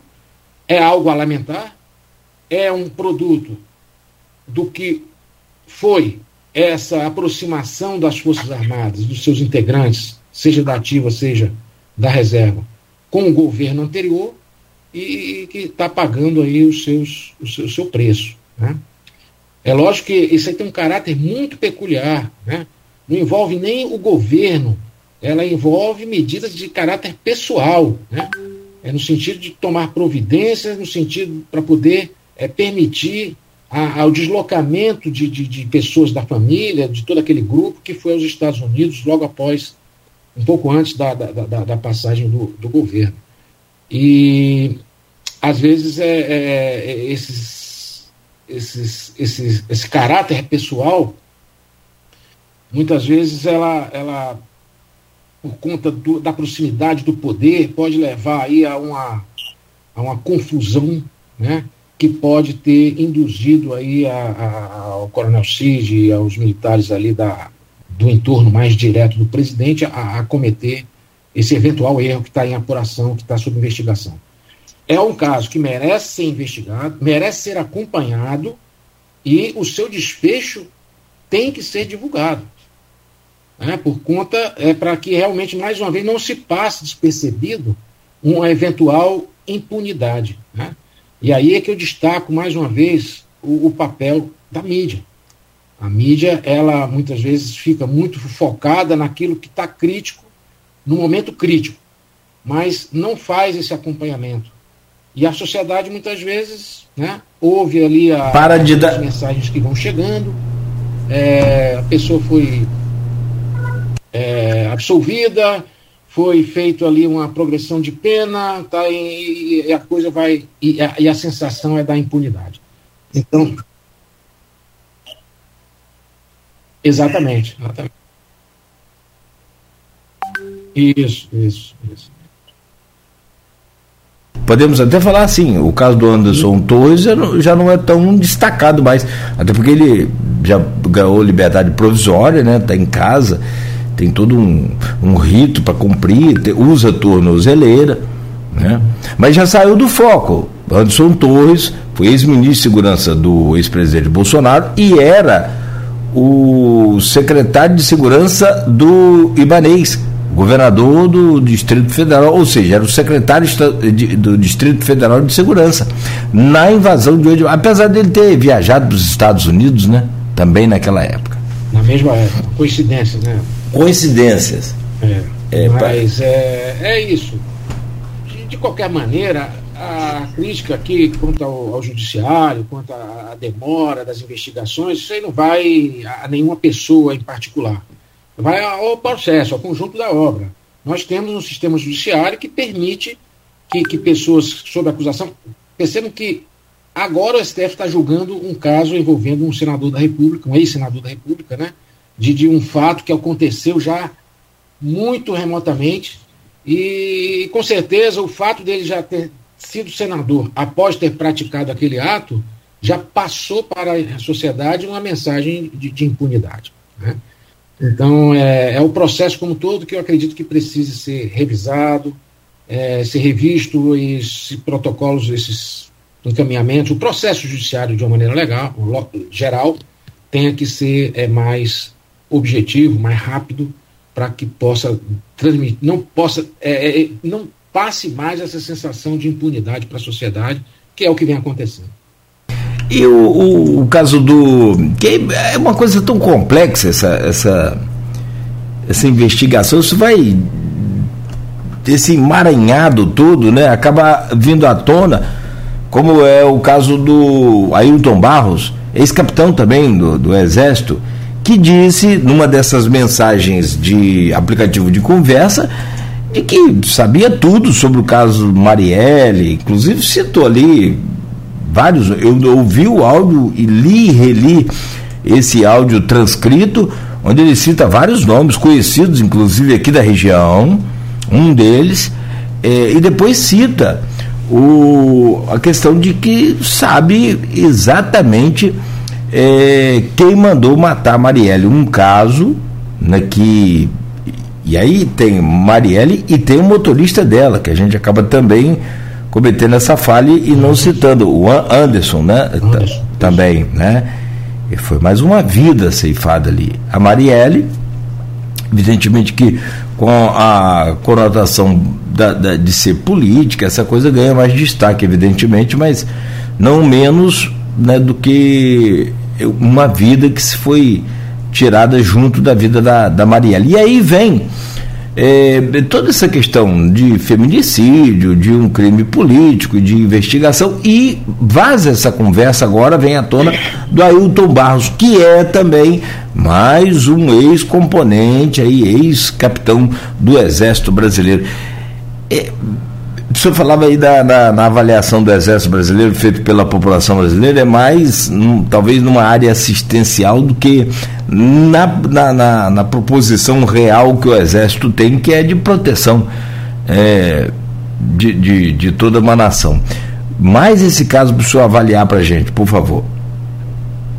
Então, Cláudio, a, a, a questão da Marielle aí, eu vou só, só pontuar um aspecto que eu julgo importante é o envolvimento é, agora, já no nível federal, do próprio Ministério da Justiça no, no, processo investigatório. Isso aí com certeza vai trazer outro ânimo aí ao andamento do processo. E, de uma maneira geral, eu vejo essa aproximação da, da União, né, do nível federal com os estaduais, uma coisa muito positiva, que foi tentado implementar quando criar, quando o Temer criou o Ministério da Segurança Pública, isoladamente do Ministério da Justiça. E quem foi o titular, inclusive, foi foi um ex-ministro da Defesa, o ministro Raul Jungmann, que é, pregava justamente essa integração entre as polícias estaduais e o nível federal. Eu acho que é importantíssimo. Lá na Maré também eu passei por, por, por, situação semelhante, em que nós víamos que havia conexões com outros estados e que a inteligência para poder chegarmos aos criminosos, ela tem que realmente ser uma inteligência integrada. Mas existe ainda muito essa visão um pouco bairrista de cada estado, não aceitar a intervenção do federal, às vezes até movido por interesses escusos, mas que tem que ser quebrado. Né? os estados têm que ser transparentes, essa inteligência tem que funcionar de forma integrada para que se tenha resultados.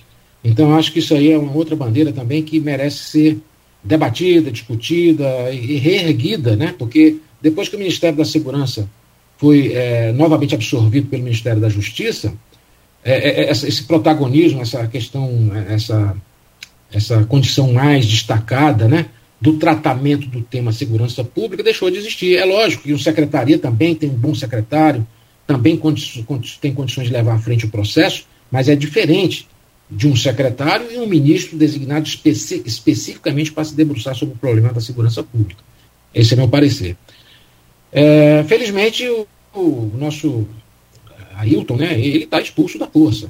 É, então, na verdade, alguma coisa de errado ele já deve ter sido feito para ter chegado a essa situação, nessa condição.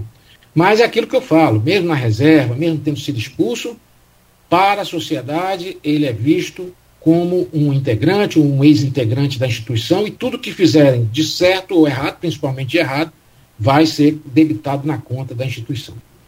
E é por isso que a nossa preocupação grande, isso eu sou testemunho também, dentro da instituição Exército, com a formação dos nossos quadros. É, é um processo muito, muito rigoroso, né? e nós temos muito cuidado por conta da consciência que temos da, da, daquele papel que cada integrante daquele que é formado por uma escola, da responsabilidade que ele tem diante da imagem da instituição. Mas voltando agora para o papel da instituição na, na, na, na no cenário nacional, não é isso, Código? Você, é, é, é, verdade, é verdade, acho que antes de a gente entrar nisso, que é já o nosso encerramento aí, eu só quero, tipo, é só fazer algumas observações, que é tem um comentário que, é, uma, que o nosso ouvinte está fazendo lá, o Maurício Batista, Batista, né, que é nosso ouvinte fiel, ele está perguntando se, no caso do silêncio do Cid, se não preocupa aí o ex-presidente. E aí, só porque ontem a Andréa Sadi, né, que acompanha esses bastidores da política, falou um pouco sobre isso, né, que até a saída do Rodrigo Rocha como advogado do, né, do, do CID, é, que era, o Rodrigo Rocha era ligado à família Bolsonaro e agora entra, no caso, um, um novo advogado, né, que tem um perfil mais levado para delação premiada, isso já começa a preocupar, que o silêncio do, do Mauro Cid aí pode estar tá caminhando para algo em cima de uma delação premiada. Então, isso é algo também que pode trazer surpresas aí, né? Mas é, antes de a gente falar sobre esse papel também da instituição, eu, eu lembro que o, que o senhor, quando é, deu uma, uma das entrevistas que o senhor concedeu, ainda lá em 2021, quase dois anos atrás, o senhor falava né, que o Bolsonaro era um voto de confiança dado né, pelos próprios militares que acabou sendo traído. Muitos encararam isso. Como senhor viu a postura do Bolsonaro após a eleição como o senhor vê a postura dele hoje? É, ter saído do país, hoje é, ter voltado, mas é, nesse, muitas vezes também ainda com uma postura ainda é, que às vezes tumultua um pouco o cenário. Como que o senhor avalia essa questão? Né? O senhor reforça essa questão do voto traído? É, é, sem dúvida, Rodrigo. É, na verdade, esse voto traído, é, esse voto de confiança, não foi dado somente pela, pela instituição militar, foi dado por toda a sociedade, né? até por conta desse, do descrédito né, que a classe política e, e outros representantes aí da, da vida nacional é, têm dado para a sociedade. Então, não, não, não entrega resultados. Né? A, a, a, o país, um país rico e continua convivendo com níveis de desigualdade social é, enormes, né? e toda essa experiência aí democrática é, ainda não conseguiu é, entregar resultados. Então, é, foi esse estado de ânimo que eu acho que estava a sociedade e a instituição também, né? a instituição militar também.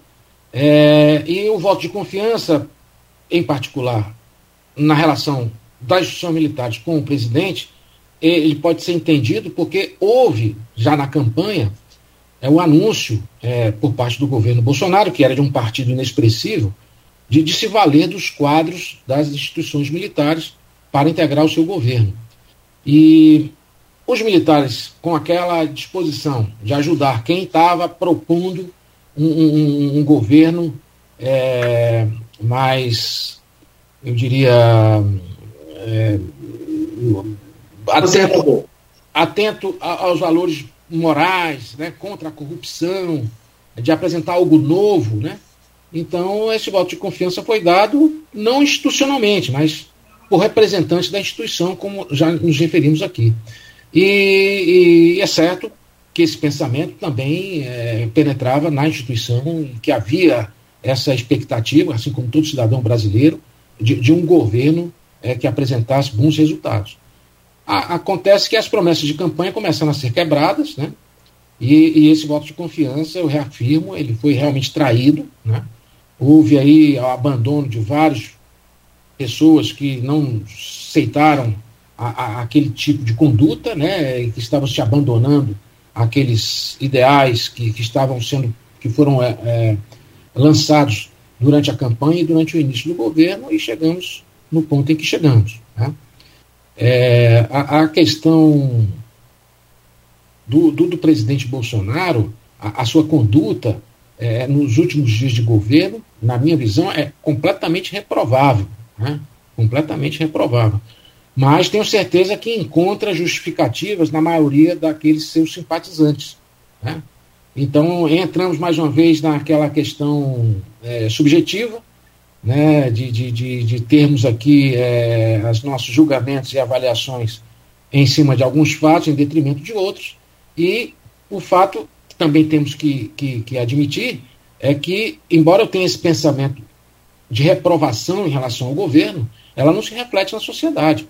Tanto é que foi uma eleição, um resultado muito apertado, e o bolsonarismo e, e, e o que tudo que ele representa continua vivo, né? E, e, presente dentro da sociedade brasileira. E nós vamos ver aí o que, que o destino nos reserva para os próximos anos. Né? Mas o fato é que vamos ter que conviver é, é com essa realidade que não, não, não, não, não, não, não, não é justificável de, de, de, de, se desprezar ou de negar. Né? Não seremos negacionistas a, a, a, usando esse, esse mesmo termo que, que, que, que, que foi empregado ou que foi é, colocado em prática por, por muitos representantes do, do antigo governo. Então, é, é essa avaliação que eu faço. É uma liderança que foi momentaneamente é, vencida numa eleição, mas continua forte e, e, tem ainda um futuro pela frente que a democracia, por ter sido alvo já dele durante o exercício do poder, é, tem que se prevenir é, para que é, não se ocorra novamente fatos da mesma natureza como esse do dia 8 de janeiro. Só corrigir uma data que eu falei aqui, se me permitem. É, a data de voto pelos Correios nos Estados Unidos foi implantado por Benjamin Franklin em 1775 e adotado na, em 1789, lá quando a Constituição foi ratificada. General Francisco de Brito Filho, a gente já são nove horas um minuto. Como é que esse tempo passa rápido conversando com o senhor, né? É, não, bom, muito. Não, e, não, e, não, mas fala acertado, acertado. Papai é que ensina a gente, para ensinar a gente, quem fala pouco acerta mais, né? Mas no seu caso, você fala muito, fala bem e, e acertado.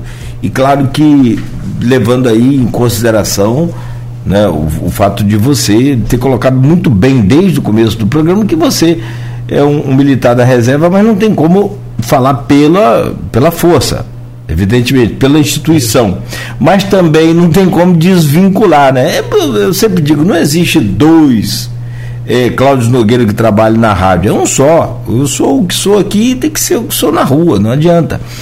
É, é, general, para a gente encaminhar o fechamento desse programa, eu gostaria que o senhor analisasse também, colocasse, conforme a gente conversava aqui até em, em off, o papel é, das Forças Armadas na política brasileira.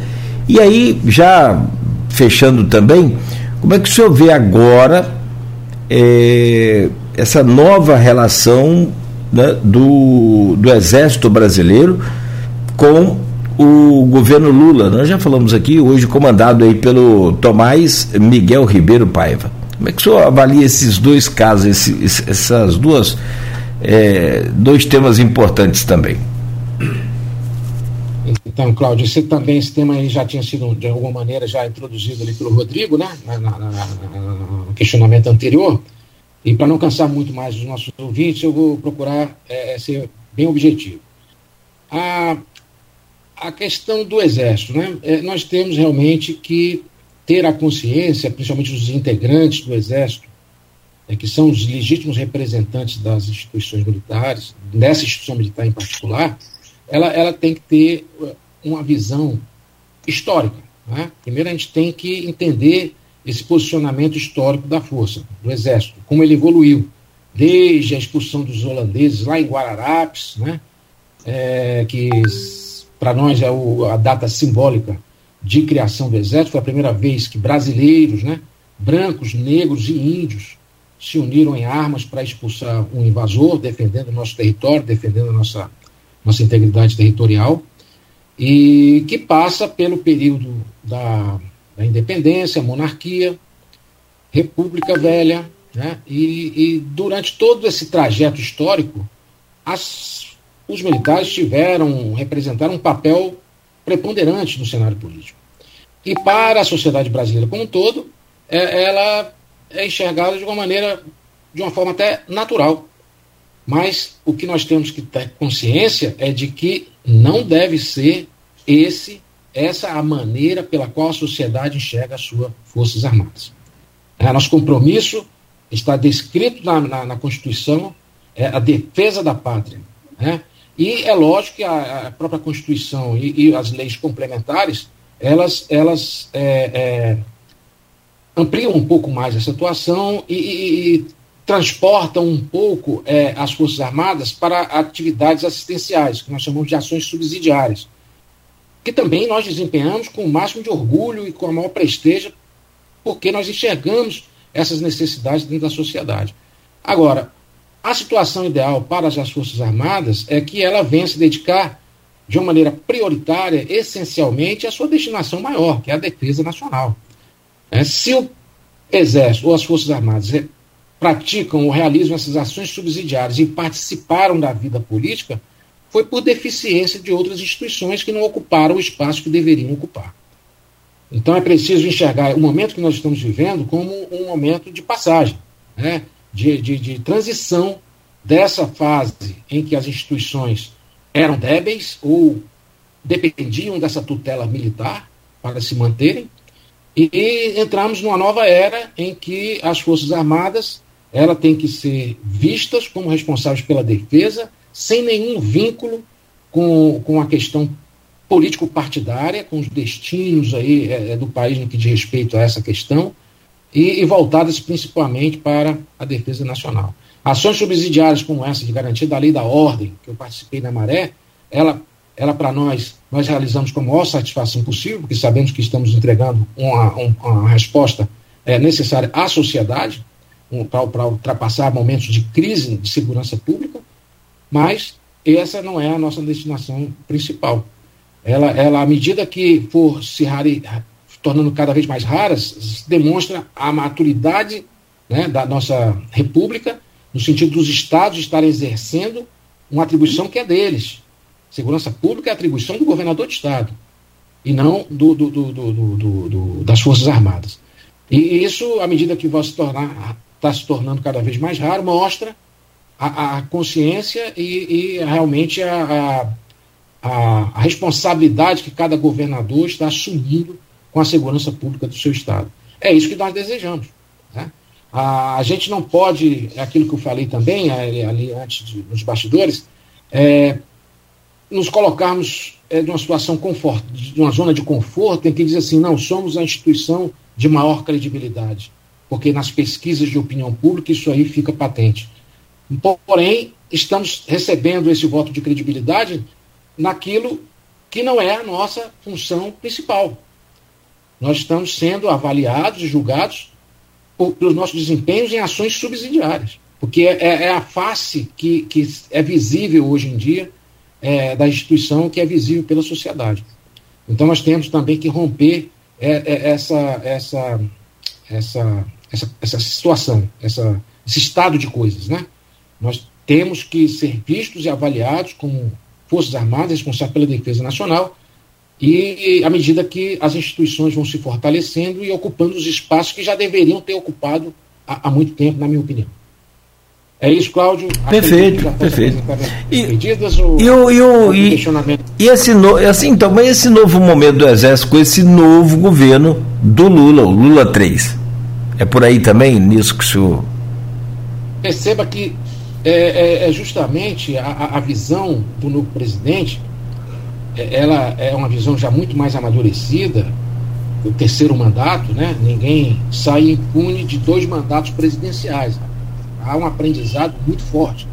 E, e à medida que sai com o, o desse, desse período, com a aprovação é, da, da sociedade, não diria apenas da sociedade brasileira, mas da comunidade internacional, é, é, ele mostra que é uma pessoa que exerce uma liderança indiscutível e exerce essa liderança porque é conhecedor das causas. Né? É, é ele tem é, aproximação com o Exército, com as Forças Armadas, o primeiro tema da primeira reunião que ele fez foi justamente tratar dos investimentos na área de defesa. Uhum. Né? Foi no governo dele que iniciou-se o processo de aquisição dos caças né, suecos. Né? É, muitos avanços foram, foram alcançados no governo do presidente Lula, no que diz respeito a, a equipamento e a, e a modernização das Forças Armadas, quanto ao aspecto da defesa. Então, o terceiro mandato não podia se esperar nada de diferente. Né?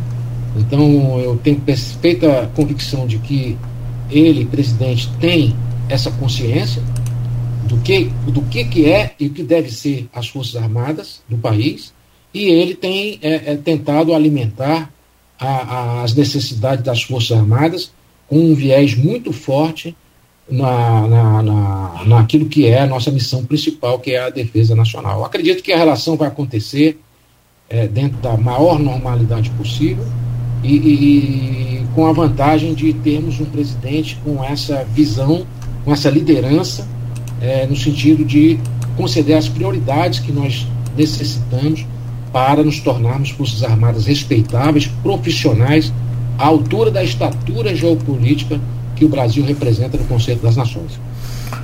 Perfeito. também. Eu só acho que o, o, presidente Lula, quando deu aquelas declarações em relação à guerra da Ucrânia com a Rússia, só acha que ele ali, de uma certa forma, falhou e colocou a, até a nossa segurança em risco? Ah, o grande conselheiro do presidente Lula é, na área internacional se chama Celso Amorim. Ele realmente foi o chanceler durante o governo dele ele tem um pensamento muito peculiar e, conhecido pela comunidade, né? não apenas dos nossos diplomatas, mas também no, no exterior. A, a, a, nossa postura diplomática, e isso está presente no pensamento dele, com alguma dose de certeza, é a de estar aberto ao diálogo com todos. Eu tenho algumas críticas em relação a isso, e assim, no popular é, seria dizer aquilo: ninguém consegue ser amiguinho de todo mundo. Né? Nós temos que tomar certas é, é, decisões, atitudes em relação àqueles que têm identidade maior e afastar aqueles que não se identificam com os nossos ideais, com os nossos propósitos. Com certeza a declaração dele é, foi, não foi feliz. Né? É, e certamente pela repercussão sofreu aí alguma correção posterior, mas na, na, na, minha análise, essa questão de tentar entender os dois lados da guerra passa por esse, essa corrente de pensamento, é, esse viés aí é, diplomático, que é a de não fechar o diálogo com quem quer que seja. Nós temos com a Rússia, com certeza, alguns interesses econômicos, nós somos parceiros econômicos com ele, e é uma demonstração, por menor que seja, ou de simpatia contribui para a, a, a saúde dessas relações, embora tenham é, efeitos negativos em, é, é, em outros setores, saindo da parte econômica, se nós partirmos aí para a questão do direito internacional do respeito à integridade e à soberania de outros países, isso daí é, é plenamente condenável. Mas como temos essa postura diplomática de conversar com todos, a gente não, a gente procura agradar a todos. Isso traz benefícios, mas também traz muita coisa negativa. Mas não cabe a mim, porque também não sou diplomata, né? é, ser mais incisivo aí nessa análise, nesse comentário. Mas a primeira declaração, com certeza, foi infeliz. E, e uh, foi tentado, a posteriori, é, é consertar a imagem, é, o efeito negativo que ficou daquela declaração. É, logo depois ele percebeu.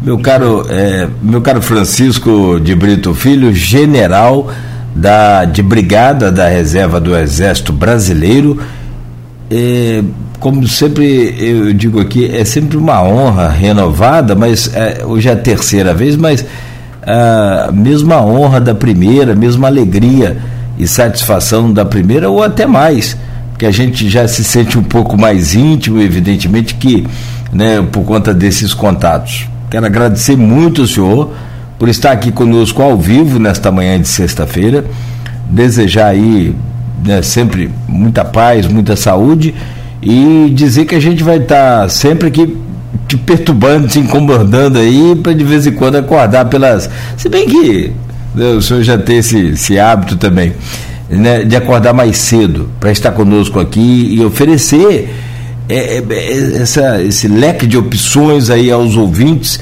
e seguidores aqui da, da Folha FM, do Grupo Folha. Aliás, parte dessa entrevista, né, Rodrigo? Vai estar também amanhã no, no, no Jornal Folha da Manhã. Enfim, né, é, para que as pessoas possam ter os dois lados sempre de todo o, o fato, de todos os fatos que acontecem, principalmente né, numa questão tão importante como é essa da, das nossas Forças Armadas. Muito obrigado, eu acho que sou uma pessoa como disse o Maurício aqui, extremamente consciente em suas palavras. Muito obrigado, um bom dia para o senhor, bom final de semana. Muito obrigado, Cláudio. É, gostaria de dizer que foi uma satisfação realmente participar. É, quanto eu puder colaborar, é, estou à disposição. Agradeço a companhia do Rodrigo, né?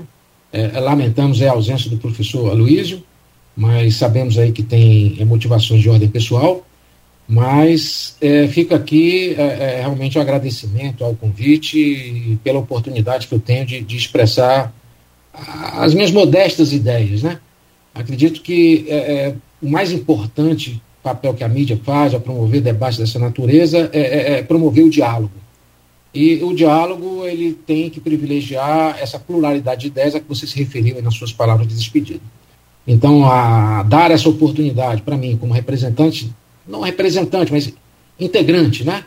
Como alguém que vivenciou a realidade das instituições militares, em particular do Exército, de se pronunciar, para a gente é, é uma, uma, oportunidade é, muito valiosa e muito rica. Eu agradeço por isso, essa oportunidade. Um bom fim de semana a todos. Rodrigo, Cláudio e a todos que nos assistem. Muito obrigado. Rodrigo? Agradecer desde já ao general, dizer que foi um prazer realmente, a, uma conversa muito agregadora né? Fica até difícil saber qual trecho a gente vai selecionar amanhã para colocar na nossa entrevista, né? Porque foram vários momentos muito importantes de esclarecimentos. E gostaria que ele falasse se ele tem alguma forma de contato. Eu sei que ele está sempre participando de, de bate-papos, é, tem outros vídeos dele de outras entrevistas e outras conversas na internet, no, no, próprio YouTube, mas eu queria que ele se falasse se tem alguma das pessoas acompanharem o trabalho dele, se ele está com algum projeto. Rede social? Alguma uma rede social? Se tem algum projeto que está participando? Rodrigo, meu projeto, de estou todo aposentado, né? É, é, viajar, curtir a família, né? E compensar os tempos aí de trabalho duro que nós dedicamos aí na, na, na ativa. Mas sou jovem, considero jovem, né? Ainda.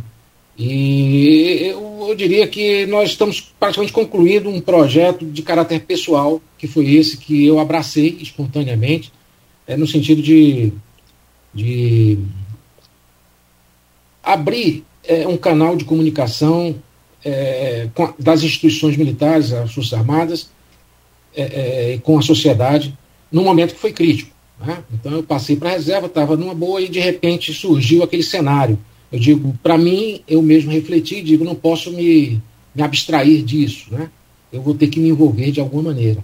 Meu alcance é pequeno, mas é, é uma gota no oceano, mas acredito que sempre podemos dar uma contribuição. Foi movido por esse sentimento que eu abracei esse projeto de é, me envolver é, com esses assuntos, com esses debates é, das relações entre Forças Armadas, política e sociedade.